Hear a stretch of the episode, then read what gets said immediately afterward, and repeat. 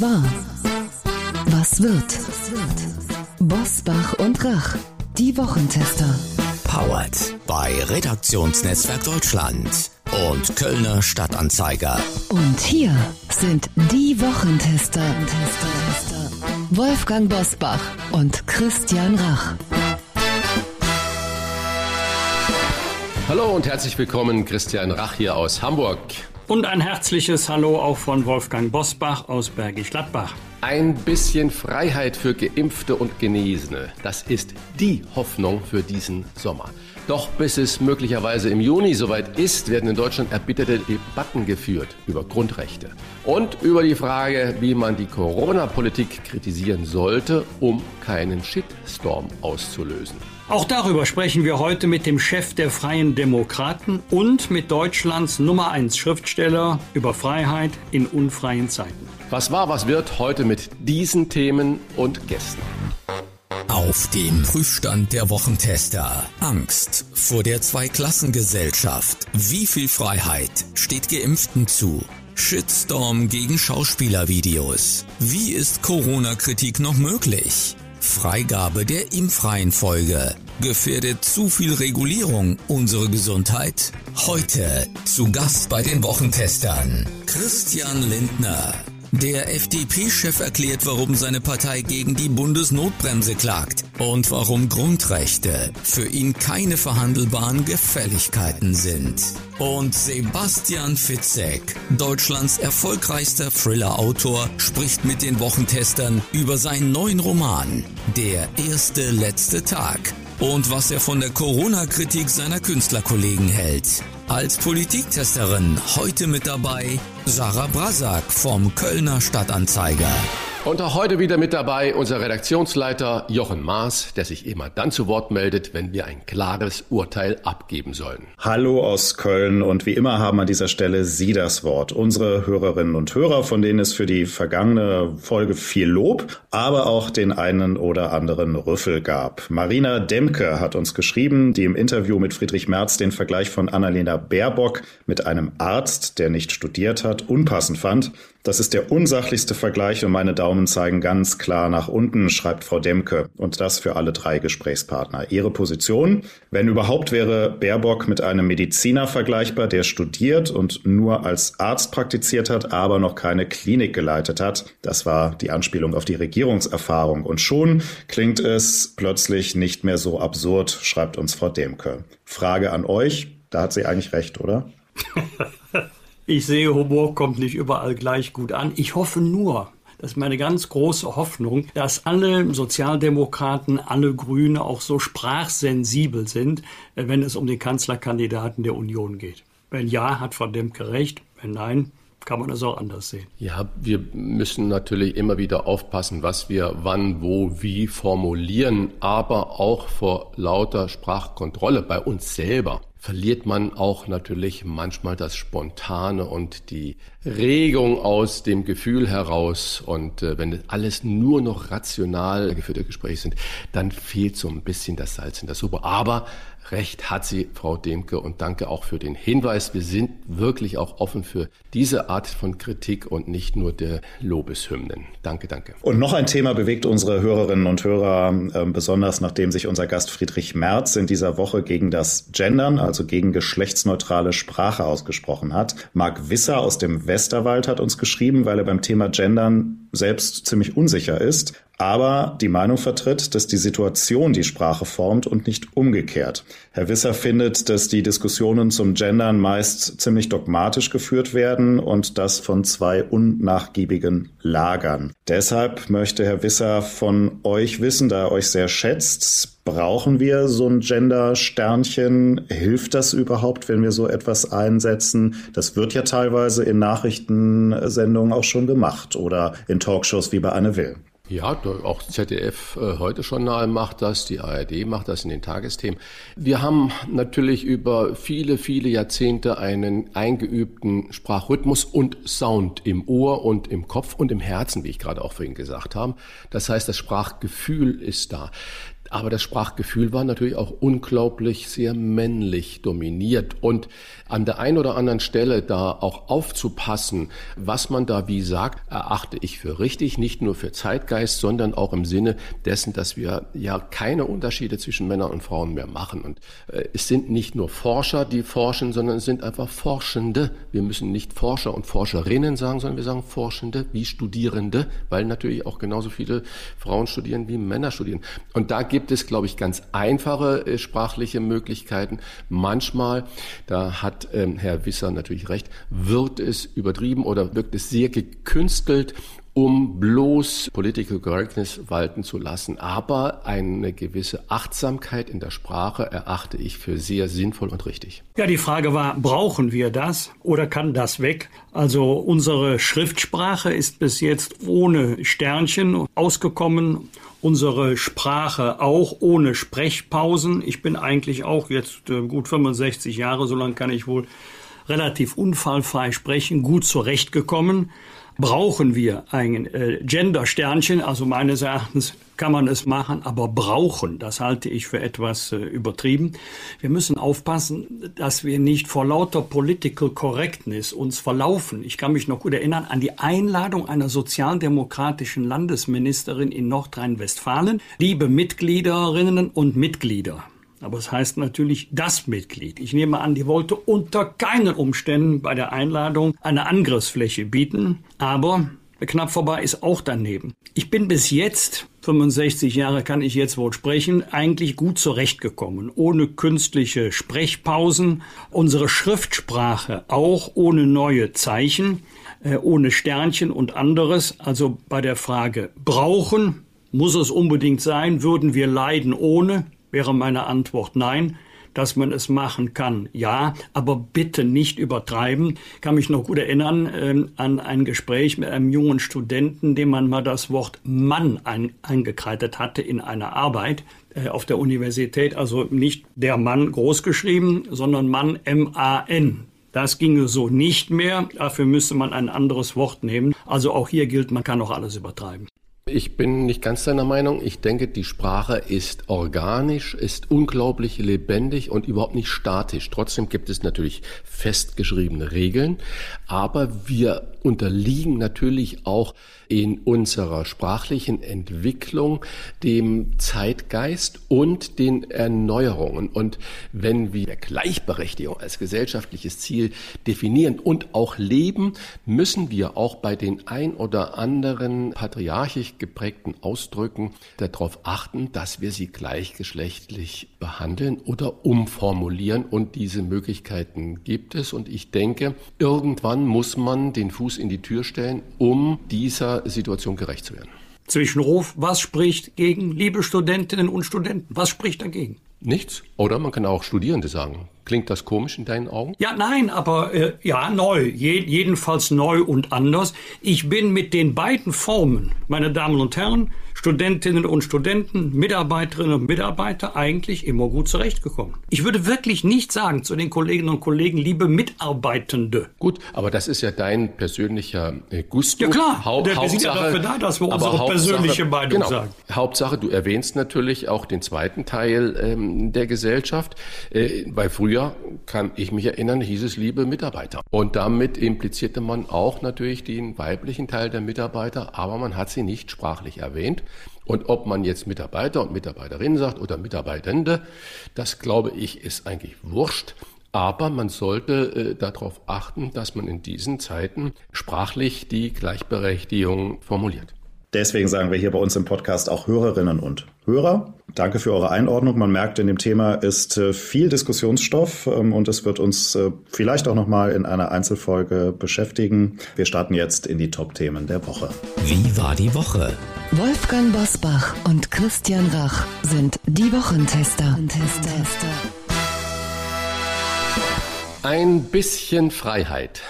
Darauf dürfen vollständig geimpfte und Genesene hoffen. Bundesweit frühestens Ende Mai, denn dafür braucht es eine Rechtsverordnung. Länder wie Bayern, Hessen und Thüringen sind in dieser Woche vorgebrescht mit Freiheiten für Geimpfte vergleichbar mit einem vorgelegten negativen Corona-Test. Nordrhein-Westfalens Ministerpräsident und Kanzlerkandidat Armin Laschet will auf den Bund warten. Ist es richtig, dass die Länder in dieser Frage Tempo machen, Wolfgang? Oder sollen wir wieder verharren, bis Berlin entscheidet? Nein, das ist richtig. Wenn die Länder kein Tempo machen, werden die Gerichte Tempo machen. Denn Grundrechte sind kein Privileg, das vom Staat im Gnadenwege verliehen werden, sondern Grundrechte werden garantiert durch unsere Verfassung. Die Einschränkung bedarf einer besonderen Begründung, nicht die Ausübung von Grundrechten. Und wenn Grundrechte eingeschränkt werden, zum Beispiel um Infektionsgefahren zu vermeiden, also zum Zwecke der Gefahrenabwehr, dann fällt dieses Argument weg. Wenn von geimpften oder vollständig Genesenen keine Gefahr mehr ausgeht äh, für die Allgemeinheit, also für andere Personen, die möglicherweise angesteckt werden können, und dann ist es richtig, dass die Länder sagen, bevor wir von den Gerichten korrigiert werden, machen wir das lieber in eigener Verantwortung. Dann können wir auch regeln, ähm, welche Rechte jetzt wieder in vollem Umfange ausgeübt werden können und welche leider noch nicht. Für die Ministerpräsidentin von Mecklenburg-Vorpommern, Manuela Schwesig, ist ein Ende der eingeschränkten Grundrechte erst denkbar, wenn allen ein Impfangebot gemacht wurde. Ist das solidarisch, Christian? Ja, wir müssen natürlich ähm, von der Impfstoffmenge in der Lage sein, alle zu impfen. Und dann hat jedes Individuum äh, die Freiheit zu entscheiden, ich möchte oder ich möchte nicht. Aber dann wird es natürlich keinerlei Hinderungsgründe mehr geben, die, die geimpft sind und nicht ansteckend sind, mit freiheitsbeschränkenden Maßnahmen zu quälen, sag ich mal. Aber solange das Angebot nicht für alle äh, zumindest theoretisch gemacht ist, ist es natürlich schwierig zu sagen, ähm, ich möchte, weil die Leute, die jetzt zum Beispiel zwischen 50 und 60 sind, fallen nach den neuen Konzepten wieder hinten runter, weil man jetzt ja feststellt, wir wollen zuerst auch jetzt natürlich soziale Brennpunkte oder in sehr dicht bevölkerten Stadtteilen impfen, weil wir festgestellt haben, dass da die Infektionsrate sehr viel höher ist als in den Vororten mit Einzelhausbebauung. Und wenn wir jetzt dann natürlich sagen, dass die Leistungsträger permanent hinten runterfallen in der Priorisierung, haben wir ein riesiges Problem. Also darüber muss noch trefflich diskutiert werden. Aber wenn ich jetzt äh, Mecklenburg-Vorpommern äh, sehe, wie die unglaublich restriktiv umgehen mit Einreise, mit den Zweitwohnungsleuten, wie sie äh, Verbote aussprechen, dann finde ich das Verhalten, was die da an den Tag legen, schwierig muss ich wirklich sagen, dass wir uns vielleicht im hochinfektiösen Ausland, was dann das RKI uns meldet, abschotten. Okay, auch das ist jedenfalls europamäßig schwierig, aber dass wir das innerhalb Deutschlands so machen, das finde ich ein riesiges Problem und äh, wo ich nicht verstehe, dass man das einfach so akzeptiert. Die Aufhebung der Impfreihenfolge ab Juni war in dieser Woche ein Thema und das vor dem Hintergrund, dass zum Beispiel in Hamburg nach NDR-Recherchen über 40.000 Impfdosen weggeworfen werden mussten, weil die Erlaubnis fehlte, Reste ohne Reihenfolge verimpfen zu dürfen. Das hat der NDR hochgerechnet. Täte man das, würden 40.000 Impfdosen mehr zur Verfügung stehen. Man kann natürlich diese Zählweise in Frage stellen, aber wenn man diese Zählweise akzeptiert, ist das Ganze doch irgendwie absurd, Wolfgang. Ja, das ist absurd, dass man zunächst eine Impfreihenfolge festgelegt hat, also die besonders Gefährdeten zuerst. Das ist sicherlich sinnvoll, aber wenn die Alternative darin besteht, wegwerfen oder ohne Reihenfolge impfen, dann muss man sich für Impfen ohne Reihenfolge entscheiden, denn es ist ja niemandem geholfen, wenn nicht geimpft wird, wenn Impfdosen weggeworfen werden. Damit ist auch nicht denen geholfen, äh, die in einer Prioritätenliste weiter vorne stehen. Wir werden gleich mit Christian Lindner und Sebastian Fitzek auch über die Aktion Et alles dicht machen sprechen, bei der Schauspieler wie Jan-Josef Liefers in Videos ironische Kritik am Umgang der Bundesregierung mit der Pandemie geäußert haben. Nachdem es heftige Kritik von vielen Seiten und vor allem im Netz gab, haben sich etliche Schauspielerinnen und Schauspieler von ihrer Kritik distanziert, nicht nur die Schauspielenden. Wie siehst du das, Christian? Sind sie ohne Not eingeknickt oder war es richtig? Also ich finde, man kann sein eigenes Handeln immer wieder, oder nicht kann, sondern sollte sein eigenes Handeln immer wieder auch reflektieren und selbst auch mal in Frage stellen. Das ist richtig. Aber grundsätzlich darf jeder alles sagen, darf seine Meinung äußern, auch seine kritische Meinung äußern, aber muss es natürlich auch aushalten, wenn das Gegenüber eine andere Meinung hat und die ebenfalls äußert. Und wenn man in der ersten Reihe steht, normalerweise die Sonne gewohnt ist, dann muss man den Regen natürlich auch ertragen. Das gehört zum Leben und zur Auseinandersetzung dazu. Ich mache mal ein anderes Beispiel. Ich persönlich würde es natürlich viel besser gefunden haben, wenn die Künstler und Künstlerinnen konstruktiv mit Vorschlägen, wie sie zum Beispiel den kleinen selbstständigen Solokünstler unterstützen können, was für Aktionen es äh, geben kann, wo man sagt, äh, da helfen wir ganz konkret. Ich mache mal ein Beispiel, wie das aussehen könnte, ohne dass man dann nur da drauf hackt. Die Gastronomie ist ja wirklich geschunden und die hat äh, eigentlich die, die letzte Karte, die man da ziehen kann überhaupt. Und dann machen Gastronomen wie Tim Melzer, den wir auch schon mal zu Gast hatten, dem Raue, noch ein Kollege aus Berlin, noch ein weiterer, äh, sagen, okay, wenn es denn wieder losgeht irgendwann und wir alle Schnelltests brauchen, wo kriegt man die denn her? Wo kriegt der Gastronom die denn her? Ohne dass dann die marktwirtschaftlichen Prinzipien sehen, gründen eine GmbH mit einem Hersteller und sagen, für Gastronomen gibt es dann fast zum Selbstkostenpreis Schnelltests. Das sind ganz konkrete Hilfen, ganz konkrete Maßnahmen, wo man ja eigentlich auch beschämt in der Politik äh, gucken könnte und sagt, Menschenskinder, da machen kleine Unternehmer uns vor, wie es eigentlich zu gehen hat auch vorausschauend zu gehen hat. Oder Staatsoper in Hamburg sagt, diskutiert mit dem UKE über Spätfolgen, Langzeitfolgen von Corona-Kranken, was ja jetzt erst deutlich wird, weil vorher kann man über Langzeitfolgen noch nicht sprechen, aber nach über einem Jahr kann man darüber sprechen. Ein ganz, ganz hoher äh, Prozentzahl von Corona-Erkrankten wirklich mit massiven Spätfolgen zu kämpfen hat und die sagen, okay, wir haben die ganzen Sänger da und alles, wir machen Stimmunterricht unter Aufsicht der örtlichen Universitätsklinik, weil wir feststellen, dass das Singen, natürlich mit Abstand, mit äh, wegen Aerosolen und so weiter, die Lungenfunktion unglaublich kräftig. Das sind ganz konkrete äh, Situationen, Angebote, die privatwirtschaftlich organisiert sind, wo Künstler den anderen Menschen helfen. Also das ist eine Form äh, der Öffentlichkeit und der Kritik auch an Maßnahmen des Staates, die ich großartig finde. Die härteste Kritik an alles Dichtmachen gab es vom SPD-Politiker Gareld Duin, der als Mitglied im WDR-Rundfunkrat gefordert hat, Liefers und die anderen, die im öffentlich-rechtlichen Fernsehen aktiv sind, als Stars dort agieren, die Verträge zu kündigen. Er hat seinen Tweet dann später wieder gelöscht. Wolfgang, unabhängig, ob es jetzt SPD ist oder CDU oder FDP oder Grüner, der sowas sagt, wie bewertest du denn diese Debatte aufgrund von solchen Äußerungen? Ja, gut, dass Gareth Dön, den ich auch persönlich kenne, den Tweet gelöscht hat völlig daneben. Das erinnert ja an finstere Zeiten, wenn man ein faktisches Berufsverbot, jedenfalls für das öffentlich-rechtliche Fernsehen, fordert. Wenn dann äh, eine solche Forderung auch noch von einem Mitglied des WDR-Rundfunkrates kommt, dann wird es schon dramatisch, denn ähm, dafür gibt es wirklich keine sachliche Begründung. Ein Berufsverbot, wenn jemand eine Meinung äußert, die man nicht teilen muss. Wohlgemerkt. Vielleicht sollten wir alle etwas gelassener werden. Natürlich war das ironisch gemeint, völlig überspitzt, überzogen, erkennbar, satirisch angelegt, ist natürlich die Frage legitim. Sind das Stilmittel, die zu den dramatischen Folgen der Corona-Pandemie passen? Legitime Frage, darüber sollte man äh, diskutieren. Interessant war nur, am Tag zuvor, bevor die Debatte aufploppte, hatte ich ein langes Gespräch mit einem bekannten Musiker.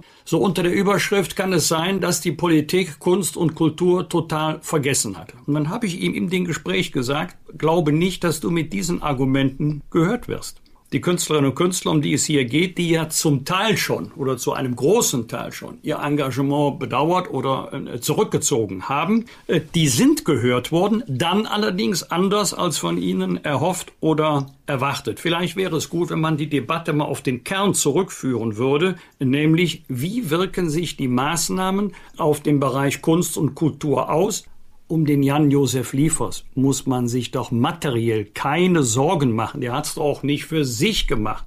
Aber viele, die nicht im Rampenlicht der öffentlichen Wahrnehmung stehen, leiden enorm und äh, viel mehr als andere Berufsgruppen. Wenn man im öffentlichen Dienst ist, sieht man die Dinge vielleicht etwas anderes als derjenige, der nicht fünf oder zehn äh, Prozent Einkommenseinbuße hat, sondern 80 oder 90 Prozent. Dann sieht man die Dinge etwas anders fällt mir eine Diskussion gerade ein, die ich im Fernsehen gesehen habe. Ich glaube, es war bei Anne Will. Und zwar sind da ein bisschen aneinander geraten der Politikwissenschaftler Merkel, nicht verwandt mit äh, Angela, und die Physikerin Briesemann, die ja die Bundesregierung auch berät mit ihren Modellen zur Verbreitung von Corona. Und äh, der Professor Merkel, der sagte zu ihr, weil diese Frau Briesemann sagte, ja, die Wissenschaft. Und dann sagte er, die Wissenschaft gibt es nicht. Und wir erleben natürlich im Moment, dass sich diese Modellierer, meistens sind das Physiker, und die äh, Virologen eigentlich als die Überwissenschaft begreifen. Merkel sagt, die Psychologie ist eine Wissenschaft, es gibt die Psychiater, es gibt die Politikwissenschaft und es gibt die Rechtswissenschaft und alle haben natürlich von ihrem System immanenten Denken Recht in den Forderungen, die sich ja oft mit der anderen Disziplin von anderen Wissenschaftlern widersprechen. Bekommen wir da ein Diktat von einer bestimmten naturwissenschaftlichen Seite, gegen die sich die anderen Wissenschaften nicht mehr wehren können, was die Meinung angeht? Ja. Die Ansicht würde ich nicht teilen, denn auch Virologen, Epidemiologen sind ja kein monolithischer Block. Da gibt's ja auch unterschiedliche Ansichten, unterschiedliche Denkschulen, auch unterschiedliche Projektionen, wie es unter welchen Bedingungen weitergehen könnte. Da gibt's vielleicht so etwas wie in der Juristerei, da kenne ich mich besser aus, eine herrschende Meinung. Also welche Meinung wird von der überwiegenden Mehrheit vertreten? Das mag sein, aber es gibt auch unterschiedliche Ansichten. Es ist ja gerade nicht so, auch nicht bei naturwissenschaftlichen Disziplinen so, dass es auf verschiedene Fragestellungen nur eine einzige richtig allgemeingültige Antwort geben kann, die auch nicht in Frage gestellt werden soll, sondern auch in den wissenschaftlichen Disziplinen ringen Meinungen miteinander. Da hat die Rechtswissenschaft oder, oder die justizielle Praxis einen großen Vorteil. Das wird dann von den obersten Gerichten endgültig entschieden. Wenn das Bundesverfassungsgericht entschieden hat, dann steht die Entscheidung fest oder wenn die obersten Bundesgerichte entschieden haben, dann werden unterschiedliche Rechtsansichten einer Entscheidung zugeführt. Einer muss entscheiden. Das ist wahrscheinlich bei den Virologen und bei den Epidemiologen etwas anders. Und wenn jetzt der Bundesinnenminister Seehofer verfügt, dass die Querdenkerbewegung vom Verfassungsschutz beäugt oder äh, beobachtet wird, wird, ist das denn nicht auch ein Signal an andere? Wir reden ja immer noch alles dicht machen darüber, großes Thema, äh, dass man eigentlich eingeschüchtert wird zu sagen, Menschenskinder, ich habe da eigentlich eine, ich sag mal sogar konträre Position zu der vorherrschenden Meinung. Wenn wir jetzt sagen, wir müssen Querdenker vom Verfassungsschutz beobachten lassen, schüchtert das ein? Äh, das ist durchaus möglich, dass der eine oder andere sagt, oha, ich möchte nicht in das Visier des Verfassungsschutzes geraten. Deswegen ist hier auch wichtig festzustellen, erstens, der Verfassungsschutz hat die Aufgabe, verfassungsfeindliche Bestrebungen zu beobachten und mit dem ihnen zur Verfügung stehenden Mittel zu bekämpfen, aber nicht auf Kommando eines Ministers, sondern auf der Rechtsgrundlage des einschlägigen Gesetzes. Wenn die gesetzlichen Voraussetzungen erfüllt werden, dann kann der Verfassungsschutz beobachten oder zu einem Prüffall machen. Aber nur wenn die Voraussetzungen vorliegen. Also auch ein Minister kann sich nicht über die gesetzlichen Voraussetzungen hinwegsetzen. Zweitens, wir reden hier von Beobachten, also von Speicherung von Daten, also nicht vom Einsatz nachrichtendienstlicher Mittel. Und drittens, es geht ja nicht um die Beobachtung derjenigen, die sich kritisch äußern zu den Corona-Maßnahmen des Bundes und der Länder oder die bei Demonstrationen mitmarschieren, sondern es kommen ja zu diesen Bewegungen und Demonstrationen Extremisten hinzu. Um die geht es. Es geht darum, dass legitimer Protest gegen die Corona-Maßnahmen und Beschlüsse nicht von verfassungsfeindlichen Bestrebungen oder von Personen in dem verfassungsfeindlichen Spektrum zugerechnet werden können, instrumentalisiert werden. Deswegen ist es richtig, dass auch jetzt Abgeordnete in diesen Tagen klargestellt haben, es geht nicht um die Beobachtung solcher Personen oder Gruppierungen, die sich mit welcher Argumentation auch immer kritisch mit den Beschlüssen zum Thema Corona auseinandersetzen setzen. Das reicht für die Beobachtung nun wirklich nicht. Mich würde aber abschließend euer Wochentesterurteil generell zur Frage interessieren, wie führt man solche Debatten, ohne einen Shitstorm zu ernten? Kleiner Rat vielleicht von euch Medienprofis, wie sollte man denn Kritik in diesen Tagen an der Corona-Politik äußern, anbringen, damit man nicht dem Lager der Querdenker zugeordnet wird? Ich würde immer sagen, konstruktiv, ruhig kritisieren, aber auch vielleicht einen Vorschlag machen, wie könnte es besser gehen. Das, dies ist übrigens ein Tipp, den würde ich auch vielen Journalisten mal geben,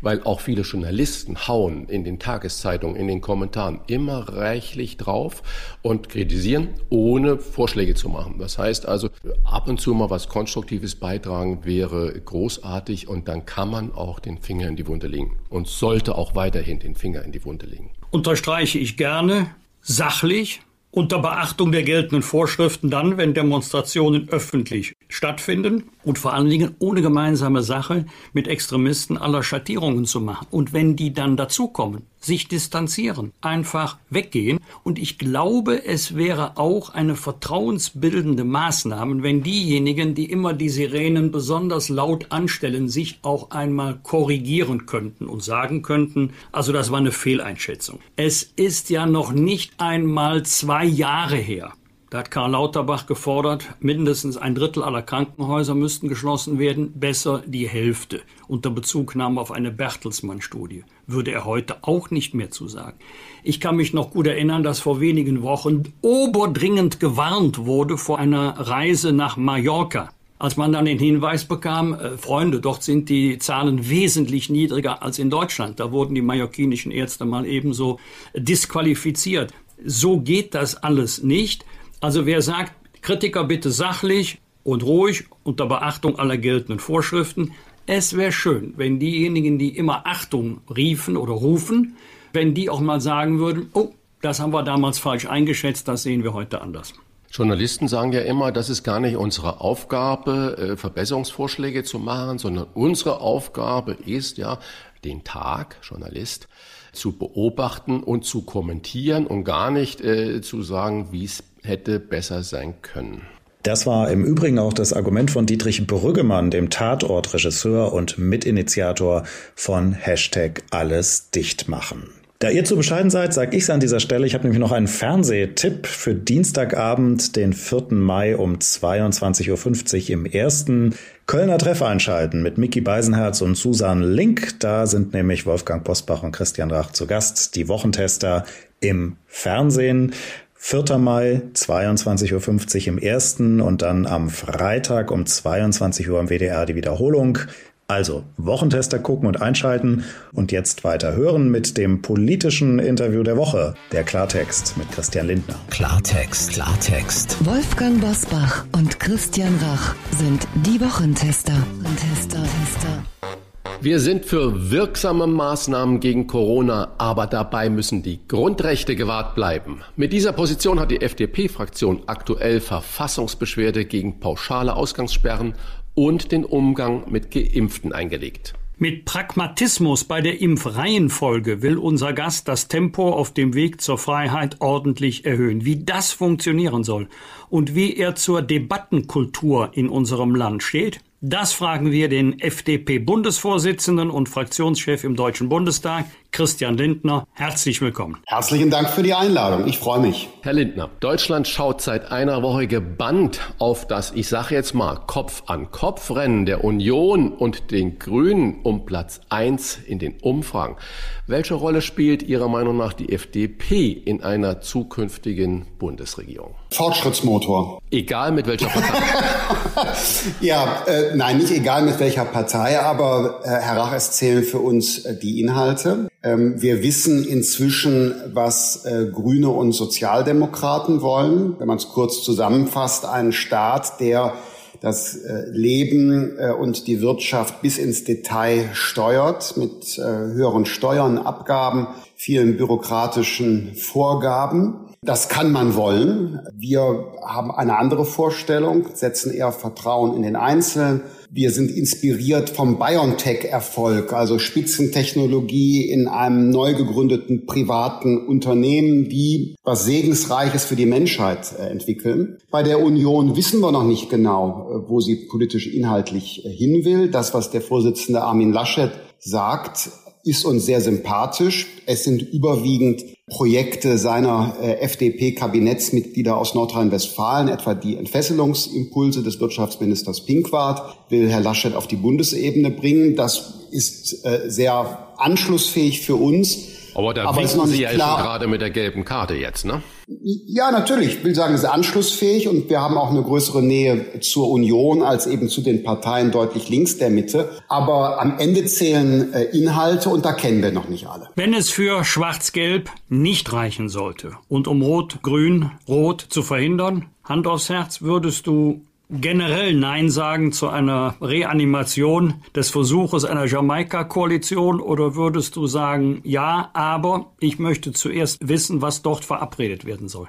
Ähm, ja, ähm, wir sind bereit, äh, über eine Neuauflage einer Jamaika-Koalition zu sprechen. Ich lese auch die Umfragen. Ähm, ich glaube sie nicht immer. Äh, selbst wenn sie gerade etwas günstiger für die FDP sind, wird sich noch viel äh, verschieben. Schwarz-Gelb ist als Mehrheitsoption nach NRW-Modell im Bund aber eher nicht wahrscheinlich. Also wird man sprechen über äh, Jamaika. Ich glaube, dass es oder erwarte, dass es heute auch äh, eine andere Form des Gesprächs wäre als seinerzeit vor vier Jahren. Unser Hauptziel jedenfalls ist zunächst einmal eine schwarz-grüne Mehrheit und eine grün-rot-rote Mehrheit im Land zu verhindern. Von beiden erwarte ich nämlich nichts Gutes für die Entwicklung. Unsere Absicht ist, dass Deutschland weiter aus der Mitte regiert wird. Dafür wollen wir stark werden und mitsprechen dann bei der Regierungsbildung. Okay, dann machen wir das mal gerade ganz konkret. Wir gehen mal davon aus, mhm. Äh, dass Richtung Herbst äh, Deutschland geimpft ist, jedenfalls die, die sich impfen lassen wollen, dass dann auch diese unsägliche Impfbeschaffung gar nicht mehr Thema ist. Und äh, wenn dann die Wahlen kommt, jetzt erzählen Sie uns mal bitte, was unterscheidet denn Ihr politisches Angebot für die Rückkehr zur Normalität von dem Angebot der Grünen zum Beispiel? Wir haben eine größere Sensibilität für die Bürgerrechte, für die äh, Freiheit der Menschen, eine größere Sensibilität im Grunde als alle anderen im Bundestag vertretenen Parteien. Unser Land ist ja gegenwärtig sehr, wie soll ich sagen, äh, unruhig. Ähm, ein Drittel der Menschen, habe ich den Eindruck, wollen noch schärfere Maßnahmen. Ein Drittel ist zufrieden, so wie es läuft. Aber es gibt eben ein Drittel, zu dem zählen wir. Wir glauben, dass mit intensiven Testen, Beschleunigung äh, beim Impfen, den Abstandsregeln, äh, dass da mehr gesellschaftliches Leben möglich sein müsste als gegenwärtig die äh, staatliche Verantwortungsgemeinschaft äh, zulässt. Im Herbst, Herr Rach, geht es allerdings hoffentlich nicht mehr um unmittelbare Pandemiepolitik, sondern um die wirtschaftliche Erholung im Land, die Beseitigung der digitalen Defizite von Schule bis äh, öffentliche Verwaltung, geht um gesellschaftspolitische Modernisierung, ja, viele Themen ähm, aufzuholen, ähm, zum Beispiel äh, auch im Bildungsbereich. Also da glaube ich, dass die Musik spielen wird im Wahlkampf und in den nächsten vier Jahren die ich eben ausgeführt habe. Wir sind die Partei, die in besonderer Weise den Menschen was zutraut, besonders offen sind auch für äh, technologischen Fortschritt und deshalb die großen Fragen, also zum Beispiel den Klimaschutz, würden wir eher mit dem, mit dem BioNTech-Prinzip, das ich schon genannt habe, angehen. Also Innovation, Technik, Forschung, nicht mit dem Modell äh, der staatlichen Pandemiepolitik, also Verbot und Stillstand. In dieser Woche, Christian, wurde viel über die Rückkehr zur Freiheit diskutiert, doch das Datum bleibt ja im Ungefähren. Nicht vor Ende Mai signalisiert der Bund. Dein NRW-Koalitionspartner Armin Laschet will auf den Bund warten, während Markus Söder in Bayern lockern möchte. Dauert das in NRW nicht so lange? Könnte man es nicht so machen wie andere Länder? Muss NRW auf den Bund warten? muss nicht. Das ist eine Frage, die in der äh, Koalition in Düsseldorf intensiv besprochen wird. Ich sage offen, ich neige der Haltung von äh, Markus Söder nicht nur zu, sondern glaube, dass man noch über ihn hinweg gehen müsste. Konkret also ein geimpftes Großelternpaar äh, warum soll die Familie die nicht besuchen oder warum sollen die nicht zu Besuch kommen dürfen? Die müsste man konkret rausnehmen bei der Zählung der Kontakte der Haushalte, weil von ihnen keine Gefahr ausgeht und sie selber auch nicht gefährdet sind. Die ähm, äh, Menschen, die in, in Alten- und Pflegeheimen leben und schon geimpft sind, da muss die Phase der doch immer noch sehr starken Isolation beendet werden, aus humanitären äh, Gründen. Also äh, Geimpfte äh, sollten jetzt wieder ihre Grundrechte verwirklichen können. Ähm, sehr viel stärker, als das noch in Bayern möglich ist. Ich kann mir nur ganz wenige Einschränkungen vorstellen, zum Beispiel die Maskenpflicht äh, beim Bahn- oder Busfahren. Äh, das ist pragmatisch nicht umsetzbar, da immer zu fragen, jetzt haben Sie keine Maske auf, zeigen Sie Ihren Impfpass. Ähm, also ich glaube, das wäre noch angemessen zu sagen, im öffentlichen Raum die Maske tragen auch Geimpfte noch eine Zeit. Aber darüber hinaus müssen die Freiheitseinschränkungen eben äh, jetzt aufgehoben werden. Die Ministerpräsidentin von Mecklenburg-Vorpommern, Manuela Schwesig, sagt ja, nein, wir dürfen äh, noch keine Lockerung für Geimpfte machen, so solange alle nicht ein Impfangebot haben. Das ist die erste Frage. Stimmen Sie dem zu? Ab wann kann das greifen, diese Lockerungen? Und das Zweite, äh, ich habe Sie vorhin nach der Normalität gefragt äh, im Wahlkampf, wenn wir jetzt mal die Pandemie vielleicht vergessen haben. Sie sagen, Programm ist Digitalisierung, Bildung, etc. Sie sind ja in NRW in der Regierung da drin und da ist ja die Digitalisierung wirklich ein Stiefkind. Warum kann man das nicht dann regional schneller bewerkstelligen? Einspruch, Euer Ehren. Ich glaube, dass äh, Nordrhein-Westfalen im Vergleich zu anderen Ländern in den vergangenen Jahren enorm Boden gut gemacht äh, hat, sowohl bei der Frage der digitalen Infrastruktur, der Netze, äh, hat es einen Riesenfortschritt gegeben, auch bei der Digitalisierung der öffentlichen Verwaltung. Da sind wir noch nicht da, wo wir sein müssen, aber NRW ist da schon sehr viel weiter als äh, andere. Der Zufall will, dass ich gestern noch mit Menschen aus der Bauwirtschaft äh, gesprochen habe, die genau das konstatiert haben, dass NRW da im Vergleich zu anderen ähm, gut ist, was auch notwendig ist, denn wir müssen ja schnell viele Wohnungen bauen, damit zum Beispiel die Mieten nicht durch die Decke gehen. Zu der Frage Manuela Schwesig. Ich ähm, Herr Rach, sehe die Sensibilität auch. Also ich bin nicht äh, blind dafür, dass das sozialer Sprengstoff ist, wenn die Geimpften schon mehr dürfen als die anderen, die noch auf überhaupt ein Impfangebot warten. Das ist mir völlig klar, dass das ein soziales Problem ist, dass da Ungleichbehandlungen befürchtet werden. Und Sensibilität sehe ich auch. Nur,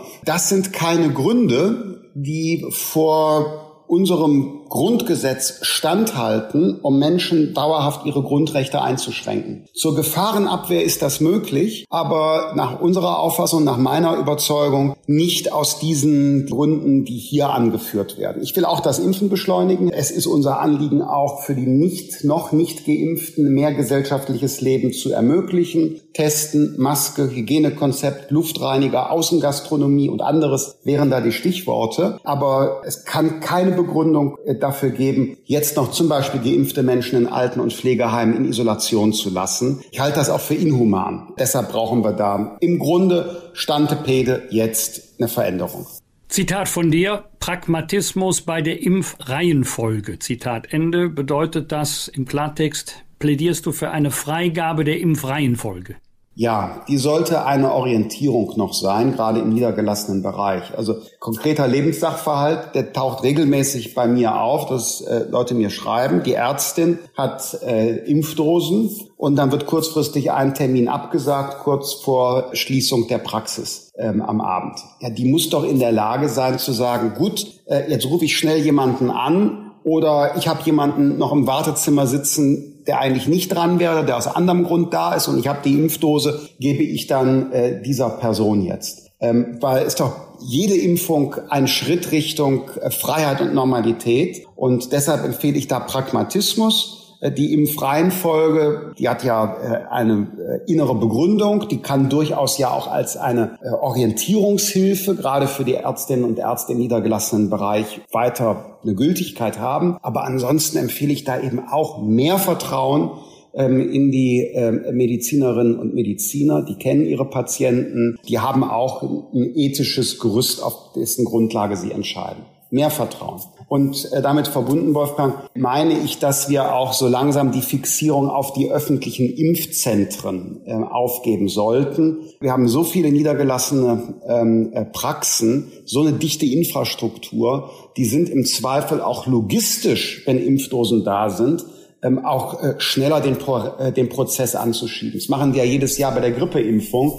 Also geben wir da auch mehr Verantwortung hin. Das mit den Arztpraxen, das startet ja jetzt richtig. Das Problem ist ja nach wie vor die Zuteilung des Impfstoffes. Geimpft sind im Moment am meisten die älteren Mitmenschen. Und da haben wir, wie Sie ja richtig gesagt haben, in den Pflegeheimen und so weiter schon eine unglaublich hohe Quote. Wenn man jetzt natürlich fordert, dass wir Freiheiten für Geimpften zulassen und dass wir die Einschränkungen dann zurückschrauben, fördert man dann nicht, weil die Jungen haben ja bis jetzt das alles ausgehalten und mitgetragen und die dürfen nicht losgehen und die sind noch am meisten beschränkt, sei es in der Schule oder im Studium oder in der Ausbildung, wo auch immer. Fördern wir dann nicht einen Generationenkampf, jung gegen alt? Erste Frage. Und zweite, haben Sie nicht Angst, dass wenn Sie das so fordern, dass Sie dann bei der Wahl die jungen Wähler äh, ein bisschen für die FDP verbrennen? Habe ein hohes Bild ähm, und hohe Meinung von Wählern aller Altersgruppen, auch von Jungen, die sehr genau einschätzen können, ist dahinter eine gute Argumentation, äh, ist dahinter eine Überzeugung. Ich habe eher den Eindruck, dass junge Menschen abgestoßen sind von Opportunismus, wenn sie das Gefühl haben, jemand äh, hält sein Fähnchen in den Wind und sagt immer das, was dann genau gerade ankommt. Das äh, habe ich mir jedenfalls vorgenommen, nicht zu tun, sondern nur die Dinge zu vertreten, von denen ich persönlich überzeugt bin und ähm, unsere Partei hält es ähnlich. Wir hatten auch andere Phasen in unserer Geschichte, da war diesbezüglich nicht so klar, äh, jetzt schon. Ähm, in der Sache, Herr Rach, will ich nochmal unterstreichen. Ähm, wir unterscheiden uns von den Grünen. Die Grünen würden in der jetzigen Situation alle Schulen im Grunde bis zu den Sommerferien dicht machen. Deren Vorschläge äh, zur Änderung des Infektionsschutzgesetzes wären genau darauf hinausgelaufen, bei sehr geringer Inzidenzzahl, die nahezu überall in Deutschland, in allen Landkreisen überschritten ist, Schulen dicht. Also die Sensibilität ist dort sehr einseitig beim Gesundheitsschutz. Die sozialen Folgeschäden äh, von Schließung empfinde ich dort nicht abgewogen. Also da unterscheiden wir uns. Ich hatte eben das Stichwort Außengastronomie gesagt. Dort, wo es verantwortbar ist von den Zahlen und es Konzepte gibt, bitteschön, ähm, gerne machen. Ähm, also insofern, ich sehe die Sensibilität. Wir müssen mehr tun für die Menschen, die noch nicht geimpft sind, gerade die Jüngeren. Jetzt kommt aber mein weiteres Argument. Nicht nur, weil es hinsichtlich der Verwirklichung der Grundrechte nach meiner ähm, Auffassung unseres äh, Grundgesetzes notwendig ist, sondern auch darüber hinausgehend ist es äh, vielleicht sinnvoll, jetzt mehr gesellschaftliches Leben für Geimpfte zu öffnen. Äh, und da komme ich jetzt auf Ihre Branche, ähm, die Gastronomie zu sprechen, Herr Rach. Äh, wir haben doch alle ein Interesse daran, dass wir eine vielfältige Landschaft äh, von äh, Restaurants, auch von Tourismus und so weiter, Kultureinrichtungen dauerhaft haben. Und je früher es da wieder losgehen kann, mit Hygienekonzept und vielleicht für Angeb mit Angeboten für äh, Geimpfte, äh, je früher es da losgehen kann, haben wir doch alle gesellschaftlich einen Vorteil davon, weil da laufen wieder Umsätze, da überleben mehr Betriebe und äh, was habe ich denn davon, wenn ich jetzt alles dicht halte, keine Differenzierung vornehme und danach dann aber eben der, der wirtschaftliche und kulturelle Schaden umso größer ist? Also ich glaube, man kann das begründen und man kann auch mit guten Argumenten um Verständnis werben. Ich bin ja übrigens auch noch relativ jung mit 42. Ich bin äh, zur Stunde auch noch nicht geimpft. Themenwechsel. Der digitale Impfpass soll EU-weit kommen, doch wie groß ist in der Praxis oder in der Politik die Sorge, dass die Deutschen im Sommer mit ihrem alten gelben Impfbuch durch Europa reisen mhm. müssen, während zum Beispiel die Dänen einfach ihre App vorzeigen können? Ja, Wolfgang, was ist deine Erwartung und Schätzung? Ich bin da eher skeptisch. Dann wären ich die auch. Dänen eher ein Vorbild. Ja. Ja, ich bin auch leider skeptisch. Und zwar, weil äh, Deutschland immer so Goldrandlösungen präsentieren will. Dann muss die, die der Bundesdigitalimpfpass, äh, der muss dann aber wirklich perfekt technisch und so weiter sein. Warum können wir nicht uns von anderen europäischen Ländern technische Lösungen ausleihen? Also beim dänischen Impfpass zum Beispiel, äh, das ist ja auch Mitglied der EU, da wird die europäische Datenschutzgrundverordnung auch beachtet worden sein. Da können wir uns doch vielleicht ähm, auch, auch technisch und von der Logistik was abschauen. Ähm, ich sage nur ganz leise und vorsichtig, letztes Jahr, ich meine sogar schon in der ersten Jahreshälfte, hatten wir dringend nahegelegt, den elektronischen Impfpass doch voranzutreiben in Deutschland. Ganz vorsichtig gesagt, weil man will nicht immer im Nachhinein der Besserwisser sein, dass er jetzt immer noch nicht äh, vorliegt und noch nicht klar ist, ob er im Sommer funktioniert, ist, ich drücke mich nochmal vorsichtig aus, echt schade und hätte man vielleicht anders machen können. Freiheitsrechte verteidigen, aber trotzdem wirksame Maßnahmen. Das ist ganz kurz mhm. zusammengefasst die Position der Liberalen, aber die FDP klagt in Karlsruhe gegen bundesweite pauschale Ausgangssperren. Dann gibt es den Vorwurf der Verantwortungslosigkeit. Wie sehr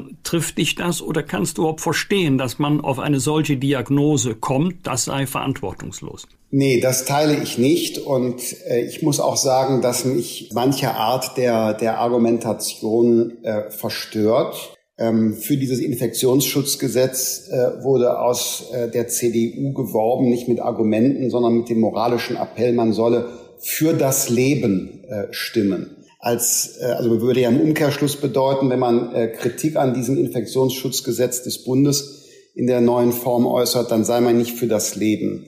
Und äh, öfter geht das dann in die Richtung, Fragen, die einem gestellt werden, jetzt neulich auch bei einer Fernsehschalte, ja, äh, wenn man jetzt Recht bekäme in Karlsruhe, ob wir dann die Toten zu verantworten hätten. Also wenn wir in der Form argumentieren, dann müsste man ja auch fragen, ähm, wer ist eigentlich verantwortlich für äh, äh den Zeitverzug beim Impfen und äh, die damit verbundenen vielleicht schweren oder gar tödlichen Krankheitsverläufe? Wer ist äh, verantwortlich dafür, dass die Alten- und Pflegeheime äh, nicht ähm, äh, systematisch und wirksam im letzten Jahr geschützt worden sind? Da haben wir dann die schweren Krankheitsverläufe gesehen. Also diese Argumentation moralisch mit Toten, man sei verantwortungslos, ähm, davon rate ich ab, weil die äh, zu sehr großen Verletzungen führt. In der Sache ist die Ausgangssperre äh, schlicht unverhältnismäßig. Warum? Sie wäre verhältnismäßig, wenn der scharfe Einschnitt in die Freiheit wenigstens wirksam wäre. Nun gibt es aber größte Zweifel an der Wirksamkeit ähm, der Ausgangssperre. Äh, kann ich Beispiele nennen. Der ähm, meiner Partei, der FDP, angehörende Gesundheitsminister von Schleswig-Holstein hat Anfang des Jahres in Flensburg bei den sehr hohen Infektionszahlen dort eine Ausgangssperre mit verhangen. Der Hintergrund war, dass es illegale Silvesterpartys in Dänemark gab von Saisonarbeitern, die kamen nach Flensburg zurück, diffuses Infektionsgeschehen, Lockdown, Ausgangssperre und so weiter. Jetzt sagt die Landesregierung von Schleswig-Holstein im Bundesrat, den geringsten Beitrag zur Eindämmung des damaligen Pandemiegeschehens in Flensburg hat nach allen ihren Erkenntnissen den geringsten Beitrag hat die Ausgangssperre geleistet. Herr Lauterbach, ähm, unser Freund äh, in den Medien, ähm, hat immer argumentiert mit der Oxford-Studie zu den Ausgangssperren. Äh, jetzt gerade sagen die Autorinnen und Autoren der, der Oxford-Studie, also ihre Ergebnisse bezogen auf die deutsche Ausgangssperre sind keine Empfehlung dieser Maßnahme. Tschentscher ähm, in Hamburg das sagt er gerade das Gegenteil. Er sagt, in Hamburg haben wir die Ausgangssperre ab 21 Uhr und deswegen ist die Inzidenz jetzt unter 100 gesunken, sagt Bürgermeister Tschentscher. Ja, und die französischen Regierungsberater, die äh, zwei oder mehr Monate Ausgangssperre sehr strikt ausgewertet haben, kommen zu dem Ergebnis, ähm, hat er nichts gebracht und äh, für den Fall Toulouse sagen die französischen Regierungsberater anhand dessen Beispiel, ähm, ginge man sogar von einer Verschärfung des Infektionsgeschehens aus, weil die Menschen äh, sich in den privaten Bereich zurückgezogen haben. Einigen wir uns darauf, mindestens ist die Wirkung hoch umstritten und fragwürdig. Und äh, deshalb ist aus unserer Sicht mindestens bei der 100er Inzidenz automatisch eine Ausgangssperre zu verhängen, sogar auch für Geimpfte, unverhältnismäßig. Da gibt es jetzt unterschiedliche Rechtsauffassungen. Inzwischen ist das ja bekanntlich in Karlsruhe angekommen. Nun entscheiden die Richter. Zwei Fragen. Wir haben gerade über ausländische Studien, Oxford-Studie und in Frankreich und sowas mhm. gesprochen. Und die App in Dänemark. Haben wir Deutschen prinzipiell ein Problem damit, positive Errungenschaften, die außerhalb unserer Landesgrenzen äh, passiert sind, anzunehmen oder zu übernehmen? Und die zweite Frage, Sie haben gerade das ja auch zu Recht negativ äh, beschrieben, dass man dann moralisch für Tote verantwortlich wäre, wenn man dagegen klagt, ist einfach schwer geworden, in Deutschland äh, mit der Corona-Politik richtig verstanden zu werden. Ähm wir lassen uns zu wenig von äh, anderen in der Welt inspirieren und machen gerne unsere Dinge äh, selbst auf die spezielle deutsche Art. Also ja, das würde ich schon sagen. Da würde ich mir mehr Offenheit und Lernbereitschaft wünschen. Übrigens machen wir auch nicht, um das klar zu sagen, alles falsch in Deutschland. Also äh, beileibe nicht. Und äh, der Impfstoff immerhin, äh, der BioNTech-Impfstoff, das ist äh, eine Innovation aus Deutschland. Total ja, unwahrscheinlich. Herr Lindner, das meinte ich ja auch ne? nicht damit mit dieser Frage, sondern wenn man so eine hm. tolle App wie in Dänemark schon hat, warum kann man dann nicht sagen, Mensch, da ist Entwicklungsarbeit, das, das, das, zahlt man ein Vieh dafür und übernimmt das Ganze. Das ja, das weiß ich auch nicht, warum das nicht, weiß ich nicht warum. Ähm, Ihre Frage ist ein Treffer. Ich äh, sehe es wie Sie, kann man doch machen. Äh, würde man übernehmen und sagen, wunderbar, äh, andere Sprache, Sprache, aber den Code können wir nehmen. Es ist sogar eine App nicht aus Südkorea, sondern ähm, aus einem EU-Land. Das heißt also die rechtlichen Rahmenbedingungen, Stichwort Datenschutz, äh, die, die sollten und müssten da äh, dann auch vergleichbar sein. Also das äh, weiß ich auch nicht, ist eine Mentalitätsfrage, aber an ihr könnte man arbeiten. Und dass wir uns stärker äh, inspirieren lassen von anderen und kluge Dinge übernehmen. Das andere war die Frage gestellt nach der Debattenkultur. Ja, ist eine hohe Sensibilität da? Das nehme ich auch wahr. Teils in der politischen Machtauseinandersetzung auch äh, bewusstes Missverstehen wollen. Das habe ich auch schon beobachtet bei den Debatten im Bundestag. Also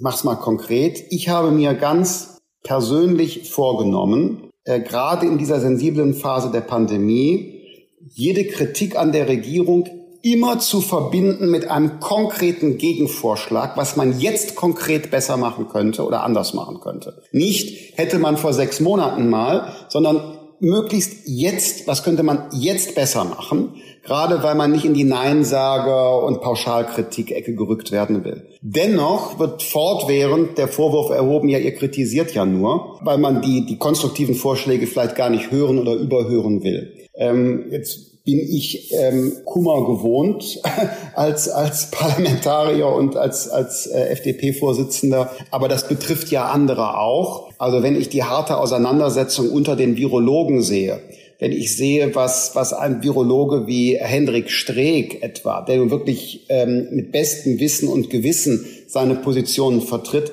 was der teilweise an Shitstorms auf, auf äh, Twitter äh, über sich ergehen lassen muss. Jetzt gibt's ähm, Listen, die kursieren, Todeslisten für die Abgeordneten, äh, die beim Infektionsschutzgesetz, ich glaube, zugestimmt haben. Also eine andere Meinung als wir. Wir haben ja nicht zugestimmt, aber da kursieren dann Todeslisten auf Telegram. Das sind Auswüchse und im Fall der Todesliste dann auch Perversionen ähm, äh, unserer politischen äh, Kultur, gegen die wir uns auch gemeinsam, egal welche Meinung wir im Einzelnen haben, stellen müssen.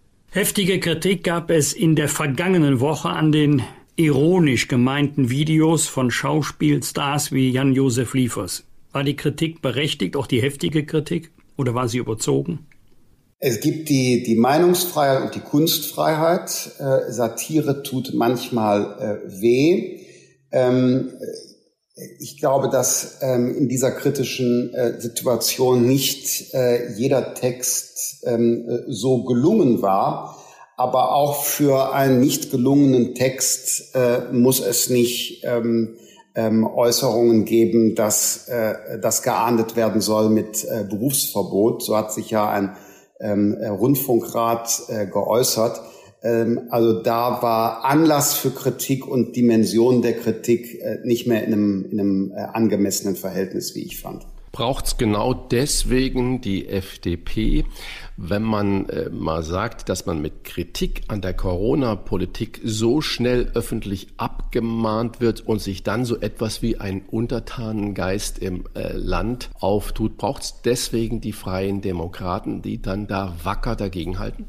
Es ist schon eine Verantwortung, die uns dazu gewachsen ist. Denn wir haben ja eine besondere Rolle in der Debatte insofern, dass wir zu keinem Zeitpunkt die Notwendigkeit staatlichen Gesundheitsschutzes geleugnet haben oder Corona versucht haben zu verharmlosen oder zu relativieren. Aber auf der anderen Seite eben Anwälte von Bürgerrechten äh, waren und sind, Verhältnismäßigkeit, innovative Maßnahmen angemahnt haben. Und das ist schon so eine Position gewesen, wo Verständigung möglich war. Also wir machen uns nicht gemein mit äh, jenen Verschwörungstheoretikern und Querdenkern, aber die Menschen, die vielleicht berechtigterweise eine Skepsis bei den staatlichen Maßnahmen haben oder sich innovativere äh, wünschen. Die haben bei uns zumindest einen Ansprechpartner im Parlament. Und tatsächlich geht davon vielleicht auch eine wichtige mh, demokratiepolitische Funktion aus. Denn nach meiner Überzeugung kann man auch eine Politik, die man selbst für nicht richtig hält, eher akzeptieren und mittragen,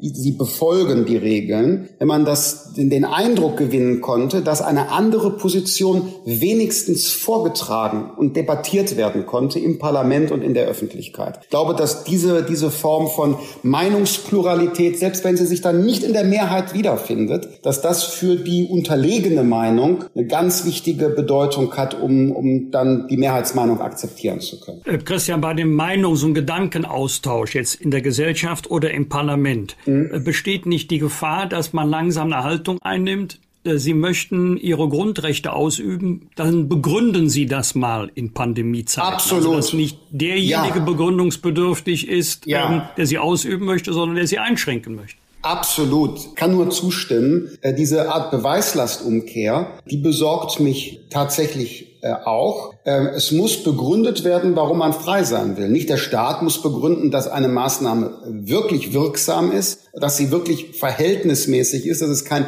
milderes Mittel gibt, um einen guten Zweck zu erreichen, sondern die Bürgerinnen und Bürger oder, oder der Inhaber eines Betriebs, der muss das äh, plötzlich tun. Und das äh, stellt natürlich unsere Grundrechtsordnung äh, auf den Kopf.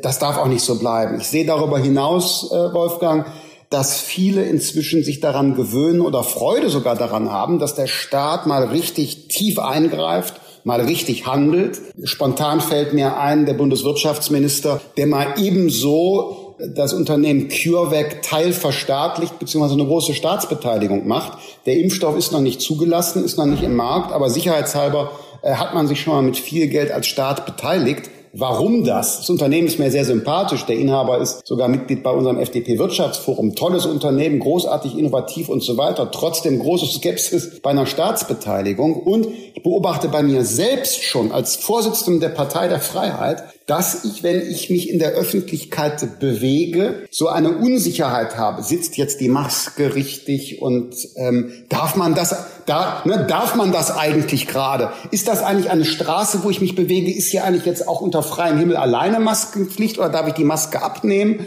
So, das ist, ähm, also da, da entwickelt sich auch so eine, so eine, so eine äh, Deformation. Und äh, deshalb muss jetzt, muss jetzt bald ein Stück Normalität zurück.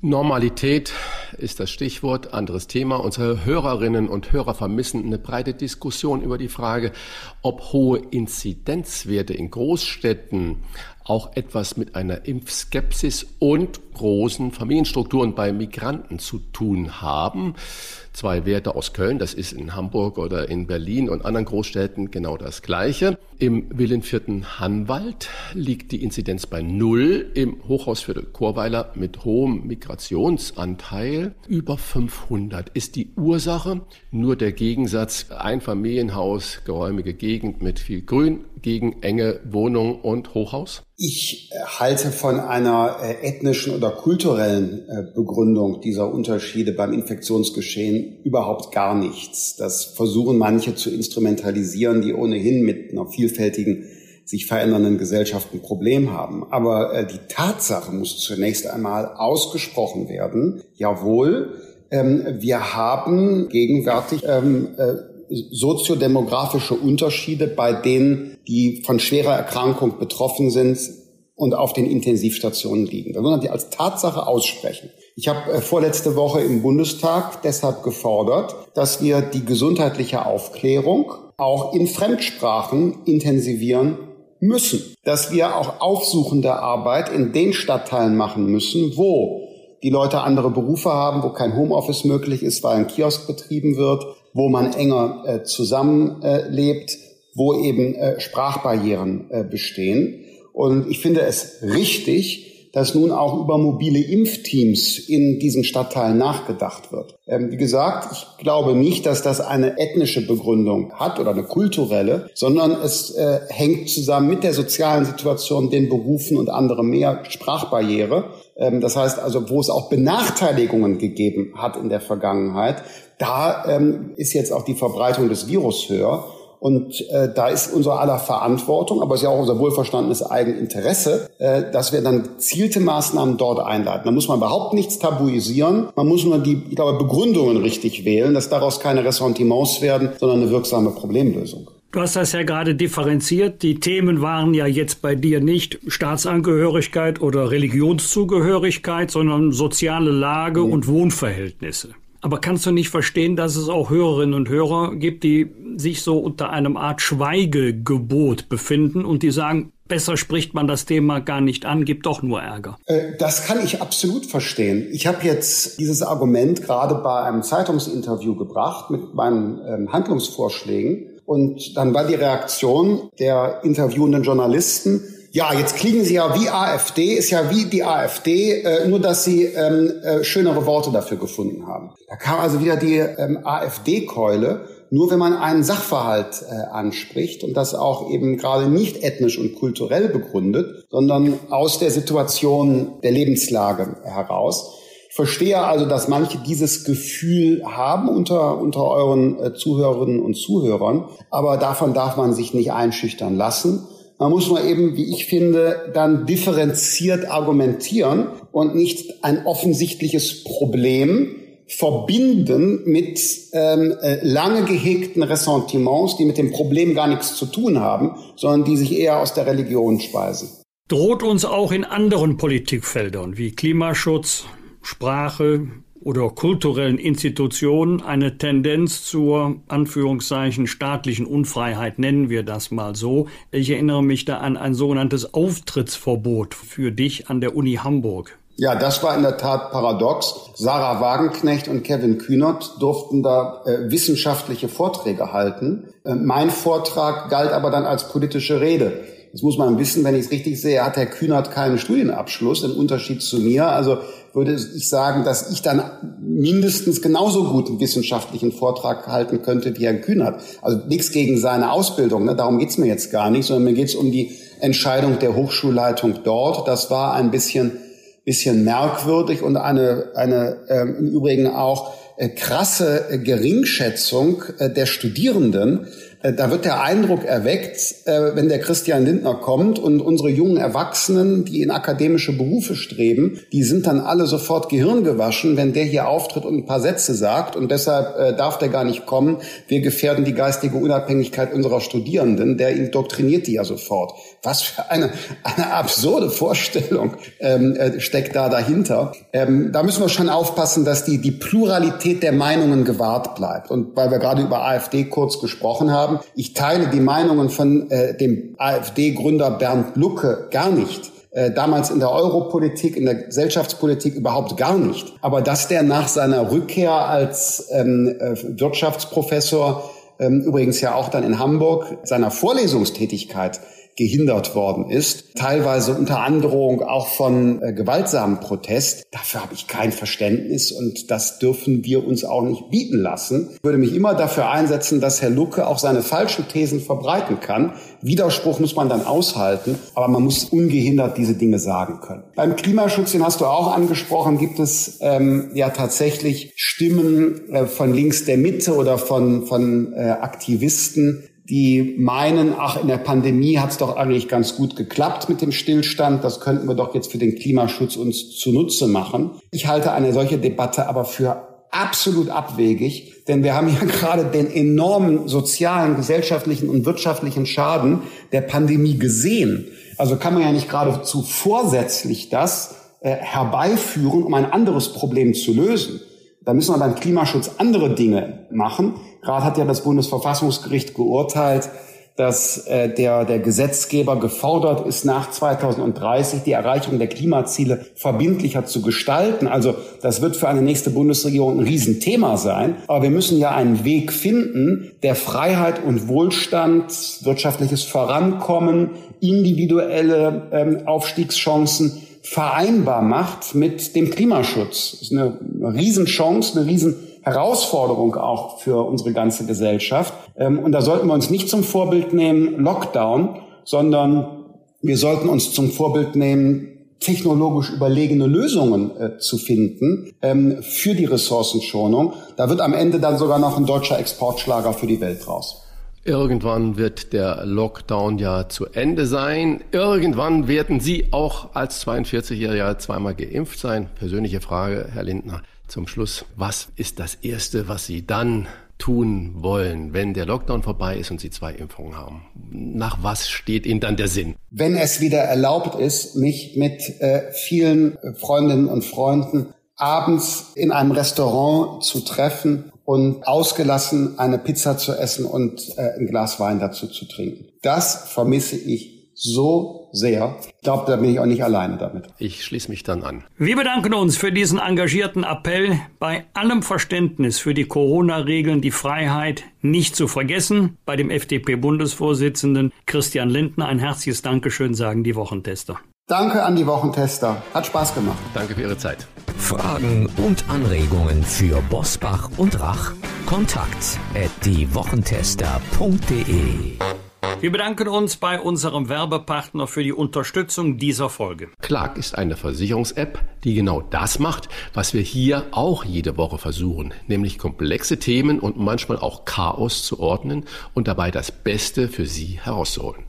Ganz viele Hörerinnen und Hörer werden beim Thema Versicherungen an Kleingedrucktes, geringe Vergleichbarkeit und hohe Kosten denken. Doch das muss nicht sein, denn Sie können Ihre Versicherungen digital managen und dabei auch noch Geld sparen. Wie das geht? Mit Clark. Das ist eine App, mit der Sie sich einen leichten Überblick über alle Ihre Versicherungen verschaffen können. Clark bewertet jeden Ihrer Verträge unter zwei Gesichtspunkten. Erstens, Brauche ich diese Versicherung wirklich? Und zweitens, stimmt das Preis-Leistungs-Verhältnis? Die Clark-App vergleicht mit ihrem Algorithmus tausende Tarife von mehr als 160 Versicherern für Sie und schlägt zu Ihren vorhandenen Verträgen bessere Alternativen vor.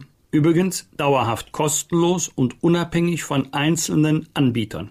Bei Fragen helfen Ihnen die Versicherungsexperten von Clark per Telefon, E-Mail oder Chat weiter, ohne lästige Wartezeit. Das ist ein Versprechen. Mehr als 300.000 Kunden nutzen die Clark-App bereits. Und für unsere Wochentester, Hörerinnen und Hörer, haben wir ein exklusives Testangebot, mit dem Sie von Clark einen 30-Euro-Gutschein von Amazon erhalten. Merken Sie sich bitte dafür den Gutscheincode TESTER. Bitte in Großbuchstaben schreiben. Wie das funktioniert? Laden Sie die Clark-App im App Store Ihrer Wahl herunter und gehen Sie auf die Webseite clark.de für Deutschland oder goclark.at für Österreich. Wenn Sie sich dort registrieren und mindestens zwei Versicherungen bei Clark hochladen, erhalten Sie mit dem Gutscheincode TESTER einen Amazon-Gutschein im Wert von 30 Euro nach der Bestätigung. Aber wichtig bei Clark, Sie müssen keine neue Versicherungen abschließen. An Ihren Verträgen ändert sich selbstverständlich ohne Ihre ausdrückliche Zustimmung nichts und Ihre Daten sind in einem deutschen Rechenzentrum gesichert. Stellen Sie Ihren digitalen Versicherungsmanager Clark doch einmal auf die Probe. Tester ist Ihr persönlicher Gutscheincode. Alle Infos und die Teilnahmebedingungen finden Sie auch in unseren Show Notes. Fragen wir doch, fragen wir doch. Wolfgang Bosbach und Christian Rach sind die Wochentester. Tester, Tester. Von ihm stammt auch das Hörbuch Fische, die auf die Bäume klettern. Es war meine bevorzugte Abspielung bei langen Autofahrten mit der Familie. Wir haben es geliebt. Deutschlands Bestseller Auto Nummer eins hat ein neues Buch geschrieben, keinen Thriller, sondern eine Road Novel.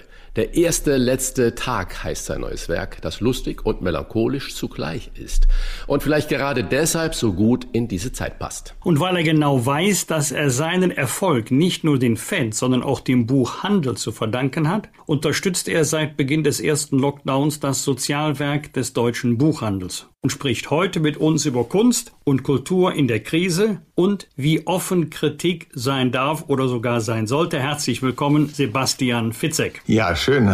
Guten Tag. Vielen Dank, dass ich hier sein darf. Gerne. Herr Fitzek, als Sie vergangene Woche in der Talkshow 3 nach 9 saßen, war auch der Schauspieler Jan-Josef Liefers zugeschaltet und die Debatte über die, in Anführungsstrich, ironisch formulierte Kritik an der Künstlerinnen und Künstler an zu viel untertanen Geist kochte richtig hoch. Was mhm. sagen Sie heute mit ein bisschen Abstand? War es peinlich, dass so viele Künstler ihr Video zurückgezogen haben oder war es eine Einsicht, dass man vielleicht übers Ziel hinausgeschossen hat?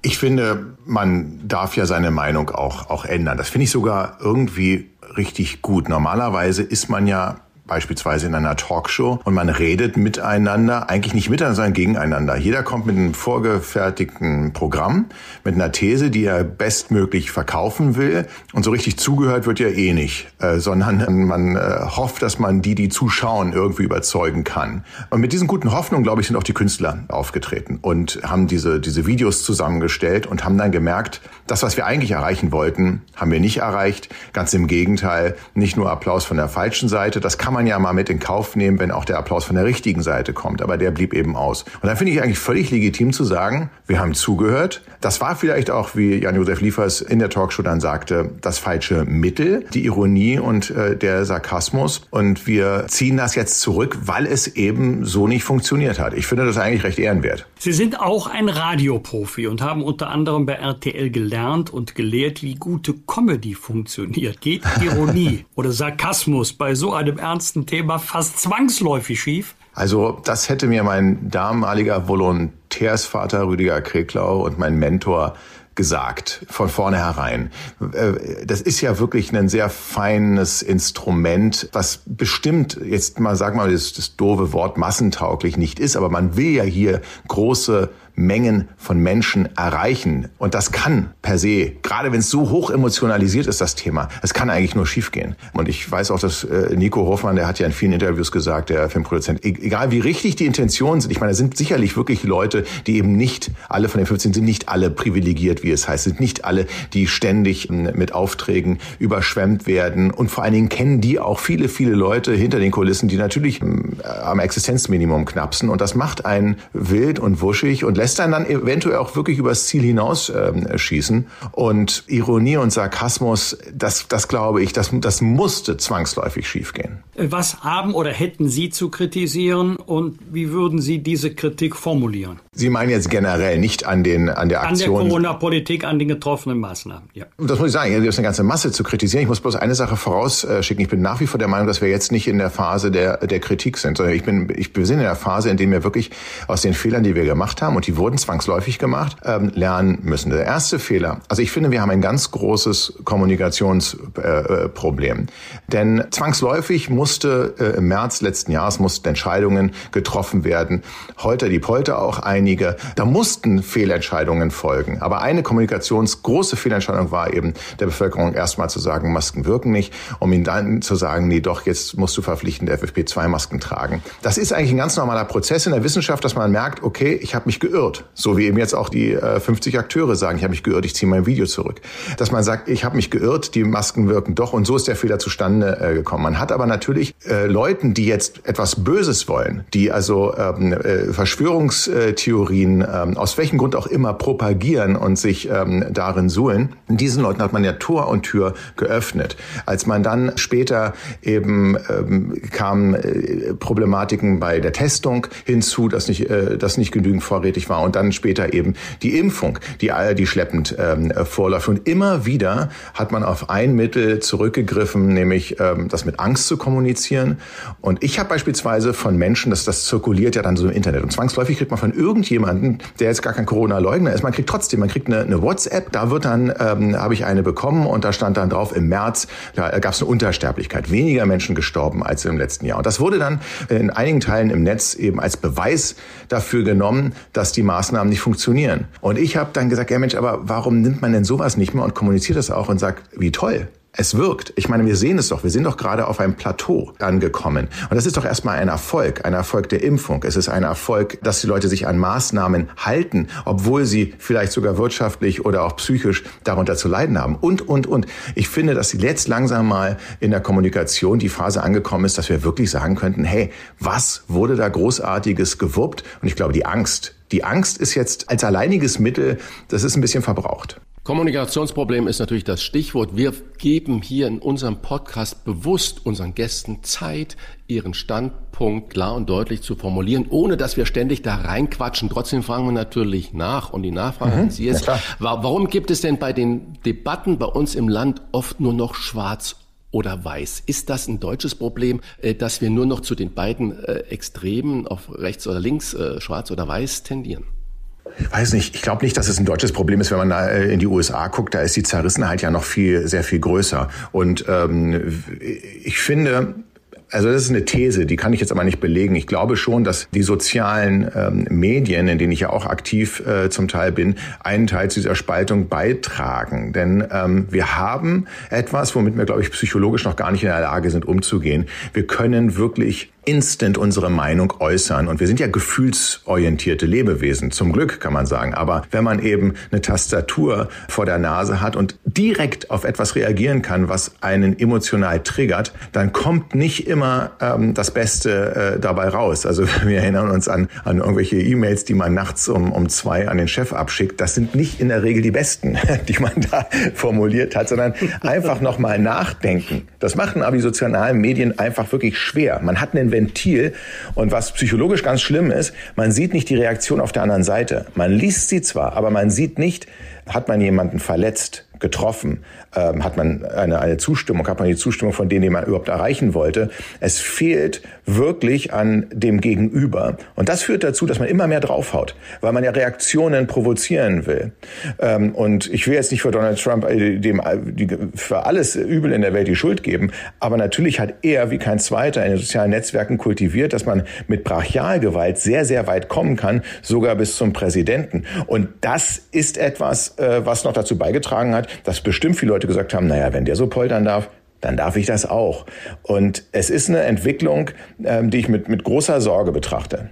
Dann betrachten wir mal alles Dichtmachen nicht als Poltern, sondern als eine Sache, die einen ganz, ganz ernsten Hintergrund hat, nämlich äh, denjenigen, dass die, die nicht Tatortkommissar oder der beste Schriftsteller Deutschlands sind, mhm, äh, mhm. seit über einem Jahr sprichwörtlich fast am Hungertuch nagen. Reicht es da aus, wenn die Kanzlerin wie in dieser Woche beim Bürgerdialog geschehen weitere Hilfen für Kunst und Kultur in Aussicht stellt und das Thema mitnimmt, wie sie es formuliert? Passiert. Das heißt also, sie denkt darüber nach und ja, vielleicht müssen wir noch helfen. Ist das genug Hoffnung? Das glaube ich ehrlich gesagt nicht. Das hängt aber wirklich mit einem ähm, verklärten Kunstverständnis, glaube ich, auch auf, das in Deutschland äh, vorherrscht.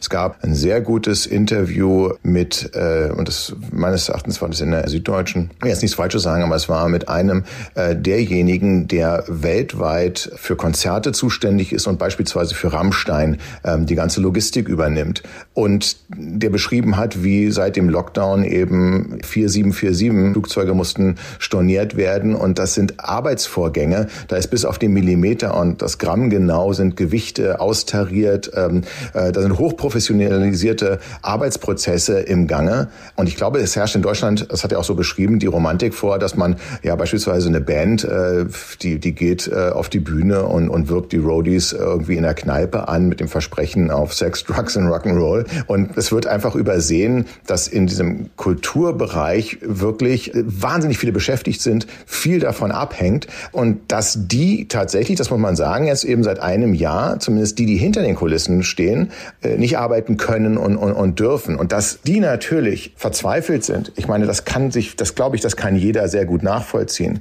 Und da kann nicht nur irgendwas in Aussicht gestellt werden. Ich glaube, das ist, das meinte ich mit der Zeit der Kritik. Ich will jetzt gar nicht drüber kritisieren, wer hat was falsch gemacht, wer hat zu spät irgendwas geordert. Aber jetzt zu sagen, wir müssen wirklich die Ärmel hochkrempeln, wir müssen auch unorthodoxe ähm, Wege gehen und es muss den Leuten wirklich, wie es so schön heißt, unbürokratisch und sofort äh, geholfen werden. Und es muss ihnen auch, glaube ich, ein bisschen gezeigt werden, ihr seid jetzt nicht nur die Hofnarren, die äh, uns unterhalten, wenn alles gut ist, sondern ihr seid ein wichtiger Teil äh, der Gesellschaft. Ich will ja gar nicht sagen, dass, dass sie systemrelevant ähm, äh, sind, aber ihr seid jedenfalls jemand, den man jetzt nicht behandeln sollte als beispielsweise Menschen, die den Flugzeugbetrieb ähm, organisieren oder in der Automobilindustrie arbeiten oder in anderen leistungstragenden äh, Institutionen unserer Gesellschaft. Sie unterstützen mit Ihrem Projekt Identität 1142 das Sozialwerk des deutschen Buchhandels. Mittlerweile ist fast eine Viertelmillion Euro aus dem Verkauf einer Krimisammlung zusammengekommen. Können Sie jetzt mal ganz unabhängig von Ihrer finanziellen, persönlichen Situation festhalten oder denken Sie mal ab und zu daran, gut, dass ich als Buchautor in diesen Tagen etwas Glück habe, weil ich nicht so auf die Bühne angewiesen bin wie andere. Ja, ich denke sogar noch weiter, dass ich also zunächst einmal äh, wirklich sehr vorsichtig sein äh, muss weil ich in wirklicher Hinsicht privilegiert sind, denn es wird gelesen, ähm, äh, auch während äh, des Lockdowns oder gerade während ähm, äh, des Lockdowns. Und ähm, ich, ich bin aber auch auf Tour gegangen häufig ähm, und habe große Lesungen veranstaltet. Und ich kenne deswegen viele ähm, Menschen, die beispielsweise in einer Konzertagentur arbeiten. Und denen geht das wirklich ganz, ganz, ganz anders als mir. Und im Übrigen auch als im Buchhandel. Auch hier muss man ja differenzieren. Es gibt viele Buchhandlungen ähm, und an die habe ich speziell gedacht, die den, das Wasser ja schon bis zum Hals stand, ähm, äh, bevor es überhaupt losging ähm, mit der Pandemie und die jetzt ähm, noch mehr äh, zu knapsen haben. Aber ich, also ich bin da in mehrfacher Hinsicht privilegiert und als Autor allerdings auch bilde ich mir zumindest ein, empathisch genug, mich reinzuversetzen zu können in andere äh, Menschen und denke, wenn ich schon wenn ich schon nervös bin zu Hause, wenn, wenn mir das schon häufig zu viel ist und ich bin ja wirklich hin und her äh, gerissen, denn ähm, da mache ich auch kein Geheimnis draus, in meinem näheren Bekanntenkreis sind zwei Menschen verstorben an äh, Corona und die wären jetzt noch am Leben, definitiv, denn die waren 60 Jahre alt äh, und ähm, hatten, soweit es eben ersichtlich war, keine Vorerkrankungen. Und dann kenne ich aber eben auch Menschen, die, die sagen, ich weiß ehrlich gesagt nicht, was ich machen äh, soll, mir steht das Wasser so bis zum Hals und die haben existenzielle äh, Zukunftsängste. Ich kann mich in diese Leute eben hineinversetzen und wenn ich schon als Privilegierter mit dieser Situation so zu knapsen habe und so hin und her gerissen bin, wie muss es dann jemanden gehen, der, der wirklich noch, noch viel erdrückendere Sorgen hat?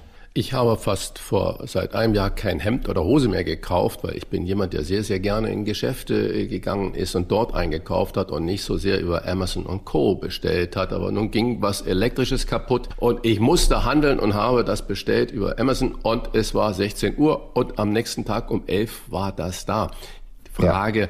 Sie haben gerade über die äh, Buchhandlungen und Co. gesprochen. Glauben Sie, dass die Pandemie nicht nur die gesellschaftlichen Strukturen verändern, sondern auch äh, diese in ihrer Existenz bedrohten Läden, dass die noch überhaupt eine Chance haben werden? Zum Beispiel eine Buchhandlung, wo man schmögert und stöbert und äh, sich mhm. auffällt. Oder geht das alles äh, jetzt beschleunigt durch Corona den Bach runter? Also ich bin ja nun kein Prophet und ich habe mich auch häufig äh, schon äh, geirrt, äh, was sowas anbelangt. Stichwort war der der E-Reader, als der eingeführt wurde, das E-Book sozusagen. Da wurde ja ge gesagt, das wird jetzt die iPod, iPad iPad äh, und iPhone-Generation, äh, die Smartphone-Generation äh, überrollen, die, die sowieso schon auf dem Bildschirm konditioniert sind, die werden jetzt, ähm, jetzt auch nur noch elektronische Bücher lesen und nichts mehr Haptisches haben wollen. Das hat sich als Gegenteil eigentlich fast erwiesen, denn die ältere Generation greift eher zum, zum E-Book statistisch gesehen, weil das eben, da kann man die Schriftart vergrößern und ich merke das auch bei mir, ich brauche langsam eine neue Brille.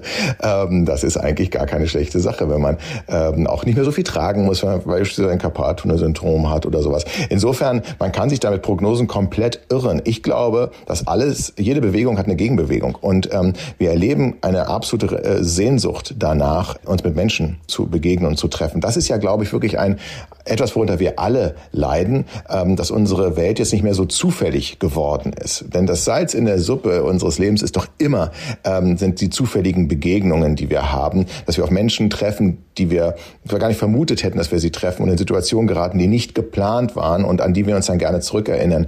Das ist jetzt anders. Wir haben jetzt zum Einkaufen sogar einen Termin und wir ähm, planen durch und wir, wir haben eine engen Kontaktenliste, mit dem wir uns äh, treffen können. Und ich glaube, da sehnen sich die Leute danach und auch dann in der Buchhandlung wieder zusammenzukommen. Es wird also bestimmt eine absolute Gegenbewegung geben, sofern natürlich die Läden da noch da sind. Das ist ein äh, Problem.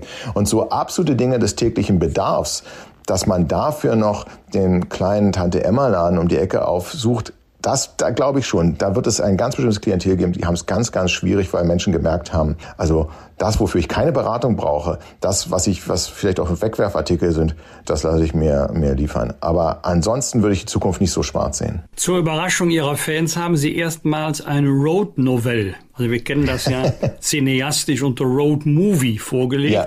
Ja. Worum, worum geht es in dem Werk Der erste letzte Tag? Ja, also zunächst einmal ist es humoristisch angelegt. Es ist ein Zusammentreffen zweier völlig äh, ungleicher äh, Personen. Livius will eigentlich seine Ehe retten und will noch von München nach Berlin fliegen, ähm, kann das aber nicht, weil ein Schneesturm im Flughafen lahmlegt. Er muss sich den letzten Mietwagen, den es dort gibt, mit Lea teilen, einer sehr unkonventionellen, sehr verhaltensauffälligen jungen Journalistin. Und die überredet ihn zu einem Experiment auf dieser Fahrt von München nach Berlin, nämlich zu, so zu tun, als ob heute ihr letzter Tag wäre. Und ähm, er lässt sich aus seiner Sicht leider auf dieses Gedankenexperiment ein. Es wird dann sehr skurril.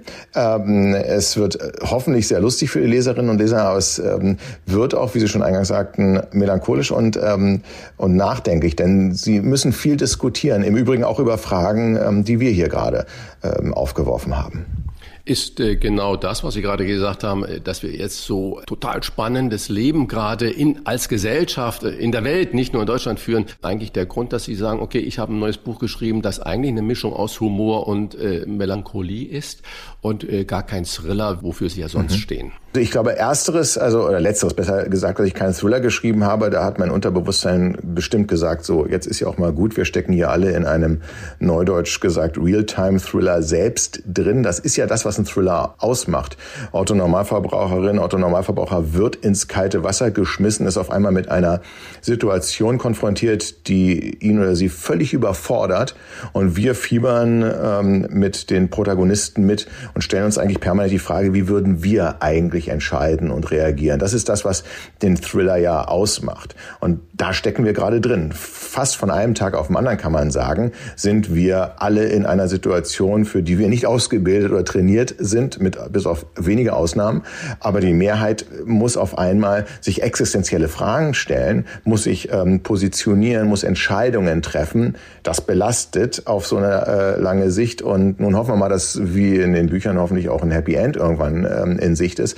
Aber ich habe mir gedacht, persönlich könnte jetzt auch mal ähm, keinen Thriller vertragen, sondern eher was, was mich zum Lachen bringt. Konnte dann aber nicht verhindern, dass natürlich auch ernste Themen ähm, mit äh, behandelt werden. Das ist auch mein Unterbewusstsein, was eigentlich immer sagt, was mir immer Dinge ins Buch schreibt, äh, die, die mir unter den Nägeln brennen. Ihre Protagonisten verbringen einen Tag als Experiment so, als wäre es ihr letzter. Ist es dann nicht doch eine Art Psychothriller geworden?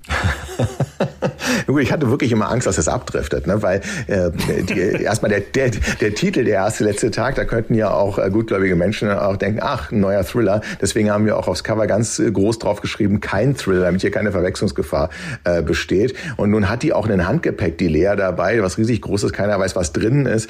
Ähm, natürlich, ähm, die Grenzen sind ja sowieso fließend, finde ich, zwischen äh, Komödie und, und, und Thriller. Ähm, beides lebt sehr stark vom Timing und von Pointen und natürlich von starken Hauptfiguren. Also ähm, ich hatte selber beim Schreiben so ein bisschen Angst, dass das abdriftet. Ähm, es ist ähm, dann, aber wenn man eher so will, ein psychologisches Kammerspiel ähm, geworden, denn die sitzt ja größtenteils im Auto.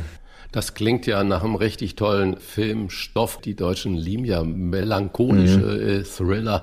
Äh, Sie haben vorhin schon mal Nico Hoffmann erwähnt. Äh, hat er schon angerufen oder Til Schweiger und sagt, Menschenskinder, da machen wir einen starken Film draus? Ja, ich bin mit der Regina Ziegler ähm, ja auch sehr gut befreundet und schon im Gespräch. Und sie hat das äh, Buch äh, geliebt. Das ist richtig. Die Deutschen haben sowieso erstmal einen Hang zur Komödie. Das ist wahnsinnig schwierig. In Deutschland war es wahnsinnig schwierig, einen Thriller zu produzieren. Im Kino nach wie vor. Haben wir jetzt auch andere Gründe. Äh, Stichwort Pandemie Pandemie, aber ähm, mittlerweile gibt es ja auch ein paar Streamer, die sagen, wir probieren im Genre mal was aus. Das war früher eben nicht so und das lag an dem Erfolg, dieser, diesem gigantischen Erfolg von Komödien, dass man am Ende gesagt hat, naja, Deutschland die wollen im Kino nur eine Komödie sehen. Das war ein Fluch. Deswegen gibt es eigentlich von mir, also gab es von meinen Büchern, also nur einen einzigen, nein, es gab zwei Kinofilme, aber einer war Independent, ein war, ein, großer Kinofilm. In anderen Ländern hätte man sich da viel eher ähm, auf meine Stoffe gestürzt. Deswegen kann ich mir gut vorstellen, dass das adaptiert wird, aber ich habe es nicht als ähm, Film geschrieben. Ich bin mir auch nicht so sicher, ähm, obwohl ich Bilder von äh, geistigen Auge habe. Ich weiß gar nicht, wie man das umsetzen würde, aber das wäre dann auch das Job einer, äh, der Job einer Regisseurin oder eines Regisseurs. Ja, nur nochmal für unsere Zuhörerinnen, äh, Regina Ziegler ist ja mit Nico Hoffmann die erfolgreichste deutsche Produzentin ja. überhaupt und ist die einzige Frau, die jemals im NOMA in New York eine mhm. personalisierte äh, Ausstellung gewidmet wurde. Also starker Partner, da würde ich Sie ja. doch dazu hindrängen, mit ihr da einen tollen Film zu machen. Ja, ja, danke, danke. Herr Fitzek, ich weiß nicht, wie es Ihnen geht. Ich kann nur sagen, wie es mir geht. Ich bin wirklich froh, dass ich nicht weiß, wann mein Leben endet, ja. unter welchen Umständen und wann der letzte Tag sein wird. Deswegen weg vom Buch. Wie wäre denn Ihr allerletzter Tag? Wie würden Sie starten oder wie würden Sie sich wünschen, dass er wäre? Herr Bosbach, ich kann Ihnen da nur zustimmen. Ich finde, eine der Grausamkeiten an der Todesstrafe, die ich auch als Jurist äh, ablehne, ist die Tatsache, dass der Delinquent eigentlich dann von, von dem Moment der Urteilsverkündung in einem Countdown lebt. Und wir sind nicht dafür geschaffen, uns jeden Tag, eigentlich jede Sekunde unseres Daseins mit unserer Sterblichkeit auseinanderzusetzen. Wir machen das hin und wieder mit Literatur, mit Filmen, mit Gesprächen, auch in der Kirche, wenn man gläubig ist. Aber und das ist auch etwas, was uns in dieser Zeit so belastet. Wir werden ja Tag für Tag für Tag mit Todesstatistiken konfrontiert. Das habe ich auch noch nie gemacht in meinem Leben, dass ich morgens als erstes mal geguckt habe, wie sieht denn der R-Wert aus, wie ist die Inzidenz und ähm, neue äh, Ansteckungen versus Genesene, aber eben auch, wie viele sind gestorben leider. Ähm, das ist etwas, was das Gemüt auf jeden Fall belasten muss. Und selbst wenn man sich vornimmt, nicht an den Tod zu denken, man geht raus und man sieht Menschen mit Masken, findet das gut, dass man diese sieht, aber mein Unterbewusstsein, mindestens mein Unterbewusstsein sagt doch, ähm, da kommt mir ein potenziell tödlicher Virenträger entgegen. Auch dafür, ich glaube, sind wir, wir sind nicht für die permanente Auseinandersetzung eben äh, geschaffen. Punktuell mal zu sagen, was ist denn der letzte Teil, wie würde ich den begehen? Das haben Sie auch gefragt. Ähm, ich habe während des Schreibens gemerkt, dass es fast weniger darauf ankommt, was ich mache. Ich würde nämlich auch verreisen. Ich finde, Reisen ist ähm, äh, eben fördert diese zufälligen neuen Begegnungen. Reisen Reisen ähm, schafft die meisten Erinnerungen. Und ich finde, umso mehr Erinnerungen man hat am Lebensende, umso erfüllter war das Leben. Also würde ich mich auch, weil es das Schnellste äh, ist, was man machen kann, auch in ein Auto setzen, dann aber zu einem Ort fahren, an dem ich eben noch nicht war, um möglichst noch eine neue Erinnerung zu haben. Und viel wichtiger aber als die Frage, was ich mache, wäre mit wem. Und hier ist die klassische, fast schon langweilige Antwort, aber natürlich mit meiner Familie. Ähm, das ist, glaube ich, auch wirklich die entscheidende Frage, wenn man sich sagt, mit wem würdest du eigentlich deinen letzten Tag verbringen wollen? Oder können wir Deutschen erster letzter Tag auch so verstehen, dass wir ein bisschen mehr Gelassenheit in unser Leben bringen sollten, ein bisschen mehr Intensität, intensives Leben oder, äh, um nicht zu sagen La Dolce Vita, sondern La deutsche Vita endlich mal ein bisschen äh, mehr dieses geistige und auch äh, körperliche Feiern zulassen sollen. Einfach als Appell für intensives Leben. Also ein Appell für intensives Leben, da gibt es zwei sehr schöne und kluge Zitate, beide nicht von, von mir ähm, stammen. Das eine ist von Reinhold K. Sprenger, der gesagt hat, wir Menschen sollten weniger Angst vor einem kurzen als vor einem schlechten Leben haben. Das stimmt, darüber müssen wir nachdenken. Was macht unser Leben eigentlich lebenswert? Genau das ist es ja, was wir auch, was uns teilweise jeden überfordert in der Pandemie. Es zwingt uns, wenn nicht bewusst dann, ich habe es schon häufig zitiert, mein Unterbewusstsein zwingt mich dazu, mich damit auseinanderzusetzen, was ist denn eigentlich Leben? Was macht es lebenswert? Was vermisse ich eigentlich? Ein Schicksalsschlag. Deswegen gucken wir immer auch gerne Thriller oder Krimis. Nicht, weil wir so Mord und Blut blutrünstig sind ähm, als Deutsche, sondern weil so ein Schicksalsschlag uns normalerweise eben mit der eigenen Sterblichkeit konfrontiert. Und wenn wir mit der Sterblichkeit konfrontiert werden, dann denken wir über unsere Prioritäten nach in unserem Leben. Manchmal kennt man es, man kommt aus dem Kino raus und hat einen Film gesehen und denkt, ja, eigentlich wie der Held, wie die Heldin, ich müsste auch andere Prioritäten setzen. Einige kennen das leider, wenn sie beispielsweise aus einem Unfallauto rausgestiegen sind und hoffentlich nur einen Kratzer abbekommen haben, aber man hätte, es hätte auch böse ausgehen können. Da sagt man sich ja auch nicht, wenn man aussteigt, ähm, ach verdammt, guck mal, es regnet, ich habe die Wäsche rausgehängt, sondern man sagt sich, toll, dass ich noch am Leben bin. Wofür nutze ich eigentlich meine, meine Lebenszeit? Und da ist das zweite Zitat, ähm, finde ich sehr wichtig, was äh, aus der Palliativmedizin kommt, was, äh, äh, was sagt, also es ist nicht ähm, äh, der Sinn, dem Leben mehr Tage zu geben, sondern den Tagen mehr Leben. Und das Leben lebenswert zu machen, das zieht sich so durch wahnsinnig viele Bereiche. Ja, da ist, das ist von, ähm, von der Krankenversorgung und ähm, Palliativmedizin habe ich angesprochen, eben aber auch bis hin zur Frage jetzt im, im Lockdown, wie kann ich mein Leben weiterhin lebenswert gestalten, wenn der Lockdown vorbei ist? Was, was vermisse ich denn gerade? Ich finde, das ist eine ganz wichtige Frage. Online-Shopping. Ja, was vermissen ähm, Sie denn gerade, Herr Fitzek? Äh, ja, ja, wie gesagt, online, was vermissen Sie online, besonders? Also, was ich ganz besonders vermisse, äh, sind die Begegnungen mit Menschen. Im Übrigen auch, und das sagte ich schon, die zufälligen Begegnungen mit Menschen, was nicht geplant ähm, ist. Es herrscht auch das Vorteil, dass Autoren gerne in ihrem stillen Kämmerchen sind, im Elfenbeinturm und, und schreiben und dann etwas veröffentlichen. Das ist vielleicht die Phase des Schreibens, das ist eine sehr einsame, wie übrigens die Phase des Lesens auch. Aber ähm, was davor zur Geschichte führt, das ist ein Leben. Stephen King sagte einmal, er ist in erster Linie ist er Familienvater, politisch engagierter Mensch. Er ist sportbegeistert, geht zu Baseballspielen, nimmt an Diskussionen teil, er reist. Erst in zweiter Linie ist er Autor und dann schöpft er aus dem Leben, was er hatte, um die Geschichten zu Papier zu bringen. Das ist bei mir genauso, ohne mich jetzt mit ihm auf eine Stufe stellen zu wollen, aber das Schema, was dahinter steht, das stimmt. Wir müssen erstmal ein Leben haben. Ich vermisse die Gespräche, die Begegnungen ähm, mit Menschen, ähm, den Austausch, der ähm, eben nicht, für mich, für mich kann das kein Zoom-Meeting, ähm, im Übrigen auch kein Telefonat ähm, ersetzen, die, äh, die persönliche Begegnung. Der erste letzte Tag, so heißt das aktuelle Buch von Bestsellerautor Sebastian Fitzek. Kein Thriller steht schon auf dem Titel. Viel Inhalt, viel Tiefe, aber Sie können das Buch auch ruhig schräg halten. Es läuft kein Blut heraus. Und der Mann hält, was er verspricht. Es war ein tolles Gespräch. Vielen Dank, lieber Sebastian Fitzek. Und ein Geständnis noch als alter weißer Mann. Ich bin natürlich stolzer Besitzer eines E-Books das ich auch gerne mit auf Reisen nehme. Zum Beispiel ja. im Zug oder im Flugzeug ist es ja bequem. Ja. Aber für mich geht nichts über ein gutes altes Buch in der Hand. Vielen Dank, bleiben Sie gesund, alles Gute. Vielen herzlichen Dank. Ja, bis bald. Bis bald. Rauf und runter. Wolfgang Bosbach und Christian Rach sind die Wochentester. Tester, Tester.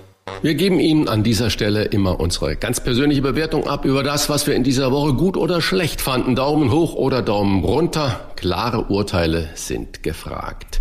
Wolfgang, was gab es für dich in dieser Woche, wo du gesagt hast, da geht mal ganz klar was Positives, mein Daumen hoch oder auch der Daumen runter? Also fangen wir mit dem Positiven an. Daumen hoch für den Bund der Steuerzahler, der geprüft hat einmal die Beschaffungsverträge für die Anschaffung von medizinischen Schutzausrüstungen, vor allen Dingen im Zeitraum Frühjahr, Sommer 2020 einer kritischen Preisprüfung zu unterziehen. Ähm, nach Angaben äh, des Bundes der Steuerzahler gab es 1200 Verträge und es hat nur eine staatliche Preisprüfung stattgefunden. Ich glaube, es wäre gut, wenn man diese Verträge noch einmal einer gründlichen Prüfung unterziehen könnte, denn es geht nicht um das Geld der Bundesregierung, sondern es geht um das Geld der Steuerzahlerinnen und Steuerzahler. Das bringt mich auch zu dem Daumen, der nach unten geht. Wir haben ja jetzt die erste Bilanz vorliegen unter der Überschrift Subventionsbetrug. Jetzt natürlich schwerpunktmäßig Corona-Hilfen. 2019 gab es ähm, in Nordrhein-Westfalen, so das LKA, 18 Fälle. Im vergangenen Jahr gab es 2965 Fälle mit einem Schadensvolumen von ungefähr 30 Millionen Euro. Äh, insgesamt, also jetzt bundesweit, sind wohl 25.000 Verfahren im Zusammenhang mit Corona-Hilfen anhängig. Jetzt gehen wir davon aus, nicht jedes Ermittlungsverfahren bestätigt den Anfangsverdacht. Einige werden wahrscheinlich eingestellt werden. vielleicht gegen Bußgeld und Auflage, weil sie nicht so dramatisch sind. Aber wir haben auch mittlerweile die ersten Verurteilungen zu langjährigen Freiheitsstrafen. Das zeigt, wenn es um viel Geld geht, ist viel Kriminalität leider mit im Spiel. Und das Dramatische ist ja, es ist eine hohe Belastung der Justiz, ein hoher Schaden für den Haushalt oder die Haushalte des Bundes und der Länder, also zulasten der Steuerzahlerinnen und Steuerzahler aber auch zu Lasten der rechtstreuen Antragsteller, wenn dort irgendein Fehler passiert ist, ein Zahlendreher oder ein Irrtum bei der Antragstellung, wird jetzt natürlich dreimal so gründlich hingeguckt, weil sich äh, viele dabei denken werden, oha, möglicherweise ist auch hier kriminelle Energie im Spiel, obwohl gar nichts dran ist. Also ähm, das sind wirklich Betrugsmaschen in einem erheblichen Umfange und wir reden jetzt nur von 2020. Da müssten ja jetzt noch die Fälle 2021 dazugerechnet werden. Es ist dann leider so, dass dann auch auf dem Rücken vieler bedürftiger Antragsteller solche Verfahren durchgeführt werden müssen. Leider. Lieber Christian, was hat dich in dieser Woche bewegt, geärgert, gefreut? Ja, gefreut. Ähm, ich bin gespannt und das freut mich, dass es überhaupt dazu kommt, dass ähm, jetzt die obersten Gerichte sich mit den Negativzinsen auf Girokonten beschäftigen müssen und da wohl auch eine Entscheidung fallen werden. Fast alle Banken haben Negativzinsen sogar auf den Girokonten, nicht nur auf den Sparkonten und sonstigen Dingen, wo sie Leute, die Menschen dafür zwingen, dann das Geld andersweitig äh, anzulegen. Und man braucht jede Familie, jeder Mensch, jeder Arbeitnehmende braucht natürlich ein Konto, mit dem er arbeiten kann, ohne dass er da permanent guckt, dass er da Negativzinsen zahlen muss. Ich finde, da muss äh, der Staat, in dem Moment werden es die Gerichte machen, genau hinschauen. Und ich finde es toll, dass die Verbraucherschutzzentralen da einen Musterprozess angestrengt haben. Ich bin auf das Urteil gespannt. Daumen runter. Das Statistische Bundesamt hat äh, mitgeteilt die Tage, Ostdeutsche arbeiten immer noch länger und bekommen im Schnitt viel weniger äh, Lohn als westdeutsche Arbeitnehmer, Arbeitnehmerinnen, und zwar fast sechs Euro in der Stunde. Das hat mir fast die Füße weggehauen, wo ich sage, 2021, über 30 Jahre nach der Wiedervereinigung haben wir solche großen Unterschiede noch. Das ist ganz klar Daumen runter. Da muss sich was tun. Das müssen wir ändern, um diese Debatten der Ungleichbehandlung wirklich äh, zu beenden. Weiteres Daumen runter äh, oder ein Hoppler mit Ausrufezeichen. 70 Prozent weniger Umsatz in der Gastronomie. Das kann man nicht überleben. Ich bin gespannt, was trotz der zum Teil auch guten staatlichen Hilfen am Ende der Pandemie dabei rauskommt und wie sich unsere Innenstädte, die Landgasthöfe und so weiter, wer davon überleben wird. Und nochmal einen Daumen runter, eigentlich für das Ministerium von Jens Spahn. Im Zuge der Transparenz, Transparenz, Transparenz hat er jetzt eine äh, Liste von Abgeordneten veröffentlicht, die im Deutschen Bundestag ihm irgendwie Hinweise zu Maskendeals äh, gegeben haben. Und äh, da haben ganz viele Abgeordnete dagegen protestiert, dass das so ist, weil vermutlich der größte Teil, wenn ich äh, den Berichterstattungen da Glauben schenken kann, eben nur nachgefragt haben, weil Monate nach den Geschäften die Firma die Masken geliefert hat, noch kein Geld vom Ministerium bekommen hat. Das heißt also, der Staat ist ein ganz schlechter Zahler, ein ganz schlechter Geldvertreiber. Die Firmen, die ihn in Vorleistung, und es kann natürlich nicht sein, wenn sich eine große Firma dann an den zuständigen Abgeordneten wendet und der sagt, ich frage nach, wo denn euer Geld bleibt. Das hat nichts damit zu tun, dass da Lobbyarbeit betrieben wird. Da hat der Abgeordnete keinen Vorteil, der hat eher nur Nachteile davon. Aber eigentlich ist es natürlich auch die Aufgabe der Abgeordneten, der Verwaltung und dem Staat, da ein bisschen Dampf zu machen. Und ich weiß nicht, ob man da jetzt nicht übers Ziel hinausschießt. Die Politiktesterin. Wolfgang Bosbach und Christian Rach sind die Wochentester. Tester, Tester. Die Einordnung der politischen Woche heute mit der stellvertretenden Chefredakteurin des Kölner Stadtanzeiger, Sarah Brasak. Hallo Frau Brasak, bei welchem politischen Thema sagen Sie in dieser Woche Daumen hoch? Einen Daumen hoch gibt es bei mir für die überwiegend noch sehr jungen Initiatoren der Klage gegen das deutsche Klimaschutzgesetz, die aus der Fridays for Future Bewegung kommen. Seit Donnerstag steht fest, das Gesetz muss nachgebessert werden, weil es in Teilen gegen die Verfassung verstößt. Es fehlen nämlich Vorgaben, wie der Treibhausgasausstoß zwischen 2030 und 2050 konkret reduziert werden soll. Das haben die Verfassungsrichter in Karlsruhe bestätigt. Dieses Urteil kommt übrigens just zu einer Zeit, in der Wissenschaftler in einer globalen Untersuchungen herausgefunden haben, dass fast alle der 220.000 Gletscher auf dieser Welt noch schneller schmelzen als vorhergesagt. Konkrete Vorgaben, wie wir die Klimakrise bekämpfen können, tun mehr denn je Not. Und bei welchem politischen Thema senkt sich Ihr Daumen? Einen Daumen runter gibt es bei mir für die Querdenkerbewegung, insbesondere aber für die sogenannten antifaschistischen Bündnisse, die den 1. Mai in Berlin zum Großkampftag für die Polizei machen werden. Ich bin absolut für das Grundrecht auf Demonstrationen, aber wenn schon im Vorfeld Blockade- und Störaktionen angekündigt werden und die Polizei daraufhin ankündigen muss, dass sie den Einsatz von Wasserwerfern nicht ausschließen kann, kann ich dazu nur sagen, das Letzte, was wir in dieser Pandemie auf ihrem deutschen Höhepunkt jetzt noch brauchen, ist ein traditioneller 1. Mai in Berlin in Antifa-Manier.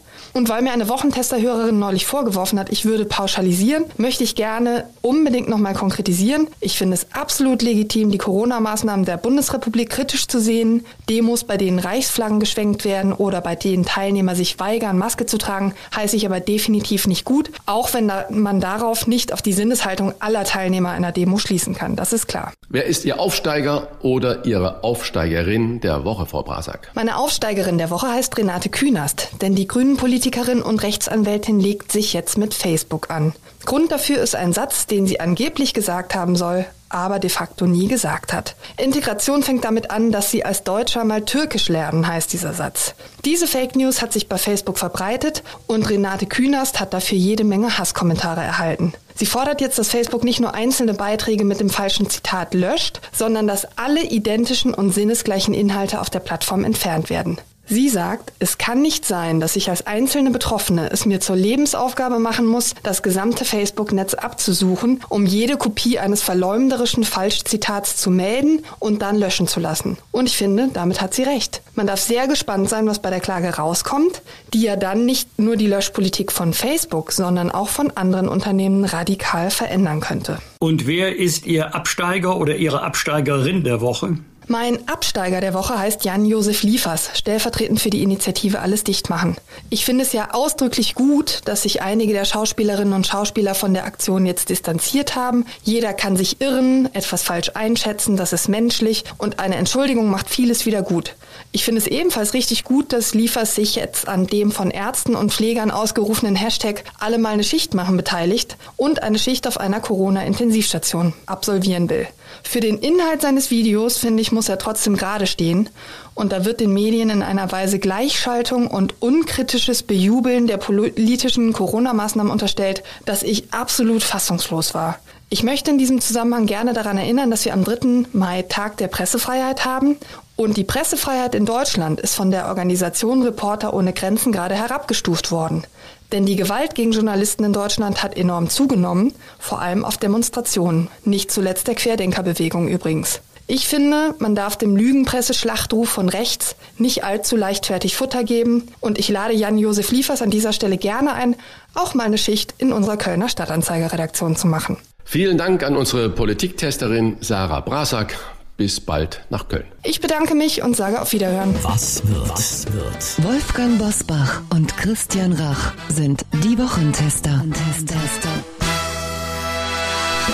Am Sonntag um 20.15 Uhr läuft bei Vox die hundertste Folge der Kochshow Grill den Hensler. Mit dir, lieber Christian, in der Jury und mit Überraschungsgast Tim Melzer. Ja, es ist einfach eine wunderbare äh, Sonntagabendunterhaltung mit äh, Spaß und Spannung und lustig und ich gratuliere recht herzlich. Ich bin ja seit ein paar Folgen dabei und ähm, macht einfach Spaß und wenn man am Sonntagabend nichts anderes zu tun hat, gerne reinschalten. Es ist gerade die hundertste Folge, ist wirklich grandios. Am Montag ist Welttag der Pressefreiheit. Zur Erinnerung daran, dass eine freie Presse nicht überall auf der Welt normal ist. Deutschland ist ja gerade im Ranking auf Platz 13 abgerutscht. Wolfgang, wie wichtig ist Pressefreiheit? Die ist von überragender Bedeutung, so wie die Meinungsfreiheit für uns Bürgerinnen und Bürger auch. Und wenn das Thema Pressefreiheit aufploppt, denken viele, fast schon äh, reflexartig an Russland,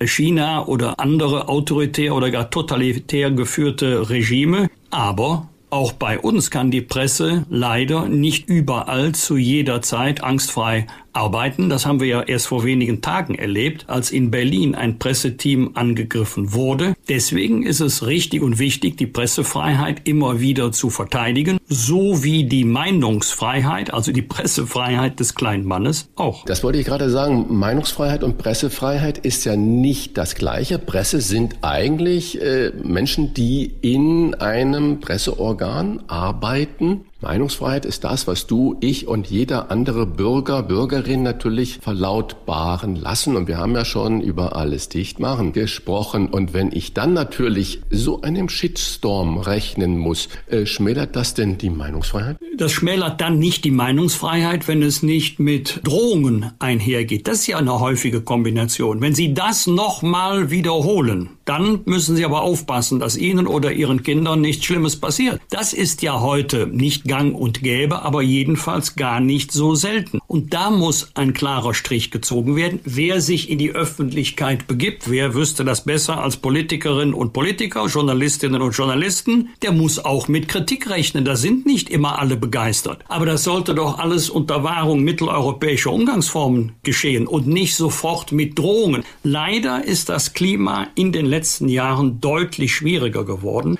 Das hat auch, aber ganz gewiss nicht nur mit den sozialen Medien zu tun. Am Dienstag entscheidet das Amsterdamer Gericht über die Auslieferung von Thomas Drach an die Kölner Justiz. Sie verdächtigt den früheren Remsmar-Entführer 2018 und 2019 insgesamt drei Raubüberfälle begangen zu haben. Ja, das ist jetzt für mich so ähm, Räuber, Pistolen, Blättchen. Äh, das ist ein Krimineller, so wie es aussieht. Jedenfalls war er einer. Dafür wurde er verurteilt. Deswegen darf man das sagen. Das andere ist ihm, weiß ich nicht, ob es schon nachgewiesen ist oder nicht. Aber eigentlich interessiert es mich gar nicht.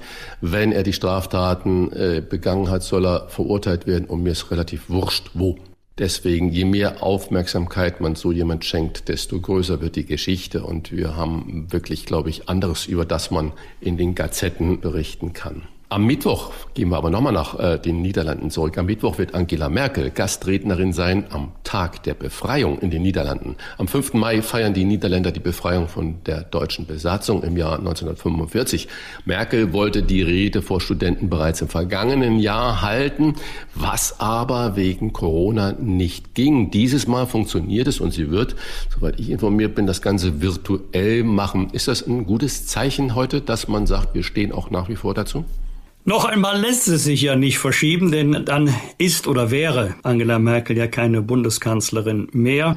Ich glaube, sie würde auch sagen, Live ist immer besser als virtuell oder online, aber sie wollte die letzte Chance auch nicht verstreichen lassen und das ist ja nur ein kleines Beispiel dafür, also jetzt die Rede, die sie am 5. Mai halten wird, wie dankbar wir alle sein dürfen dass nach der Zeit der Nazi-Barbarei und nach dem Schrecken des Zweiten Weltkrieges wir heute so gute freundschaftliche Beziehungen zu all unseren Nachbarländern haben, auch zu den Niederlanden. Und wenn es Kritik gibt am europäischen Einigungsprozess, an der Politik der Europäischen Union oder des Europaparlamentes. Bitte immer daran denken, eigentlich ist die Überschrift über das europäische Einigungswerk nicht Binnenmarkt, sondern nie wieder Krieg. Das waren die Wochentester mit Unterstützung vom Kölner Stadtanzeiger und dem Redaktionsnetzwerk Deutschland. Wenn Sie Kritik, Lob oder einfach nur eine Anregung für unseren Podcast haben, schreiben Sie uns auf unserer Internet- und auf unserer Facebook-Seite. Die Wochentester.de Fragen gerne per Mail an kontakt@diewochentester.de und wenn Sie uns auf einer der Podcast-Plattformen abonnieren und liken, dann freuen wir uns ganz besonders. Danke für Ihre Zeit.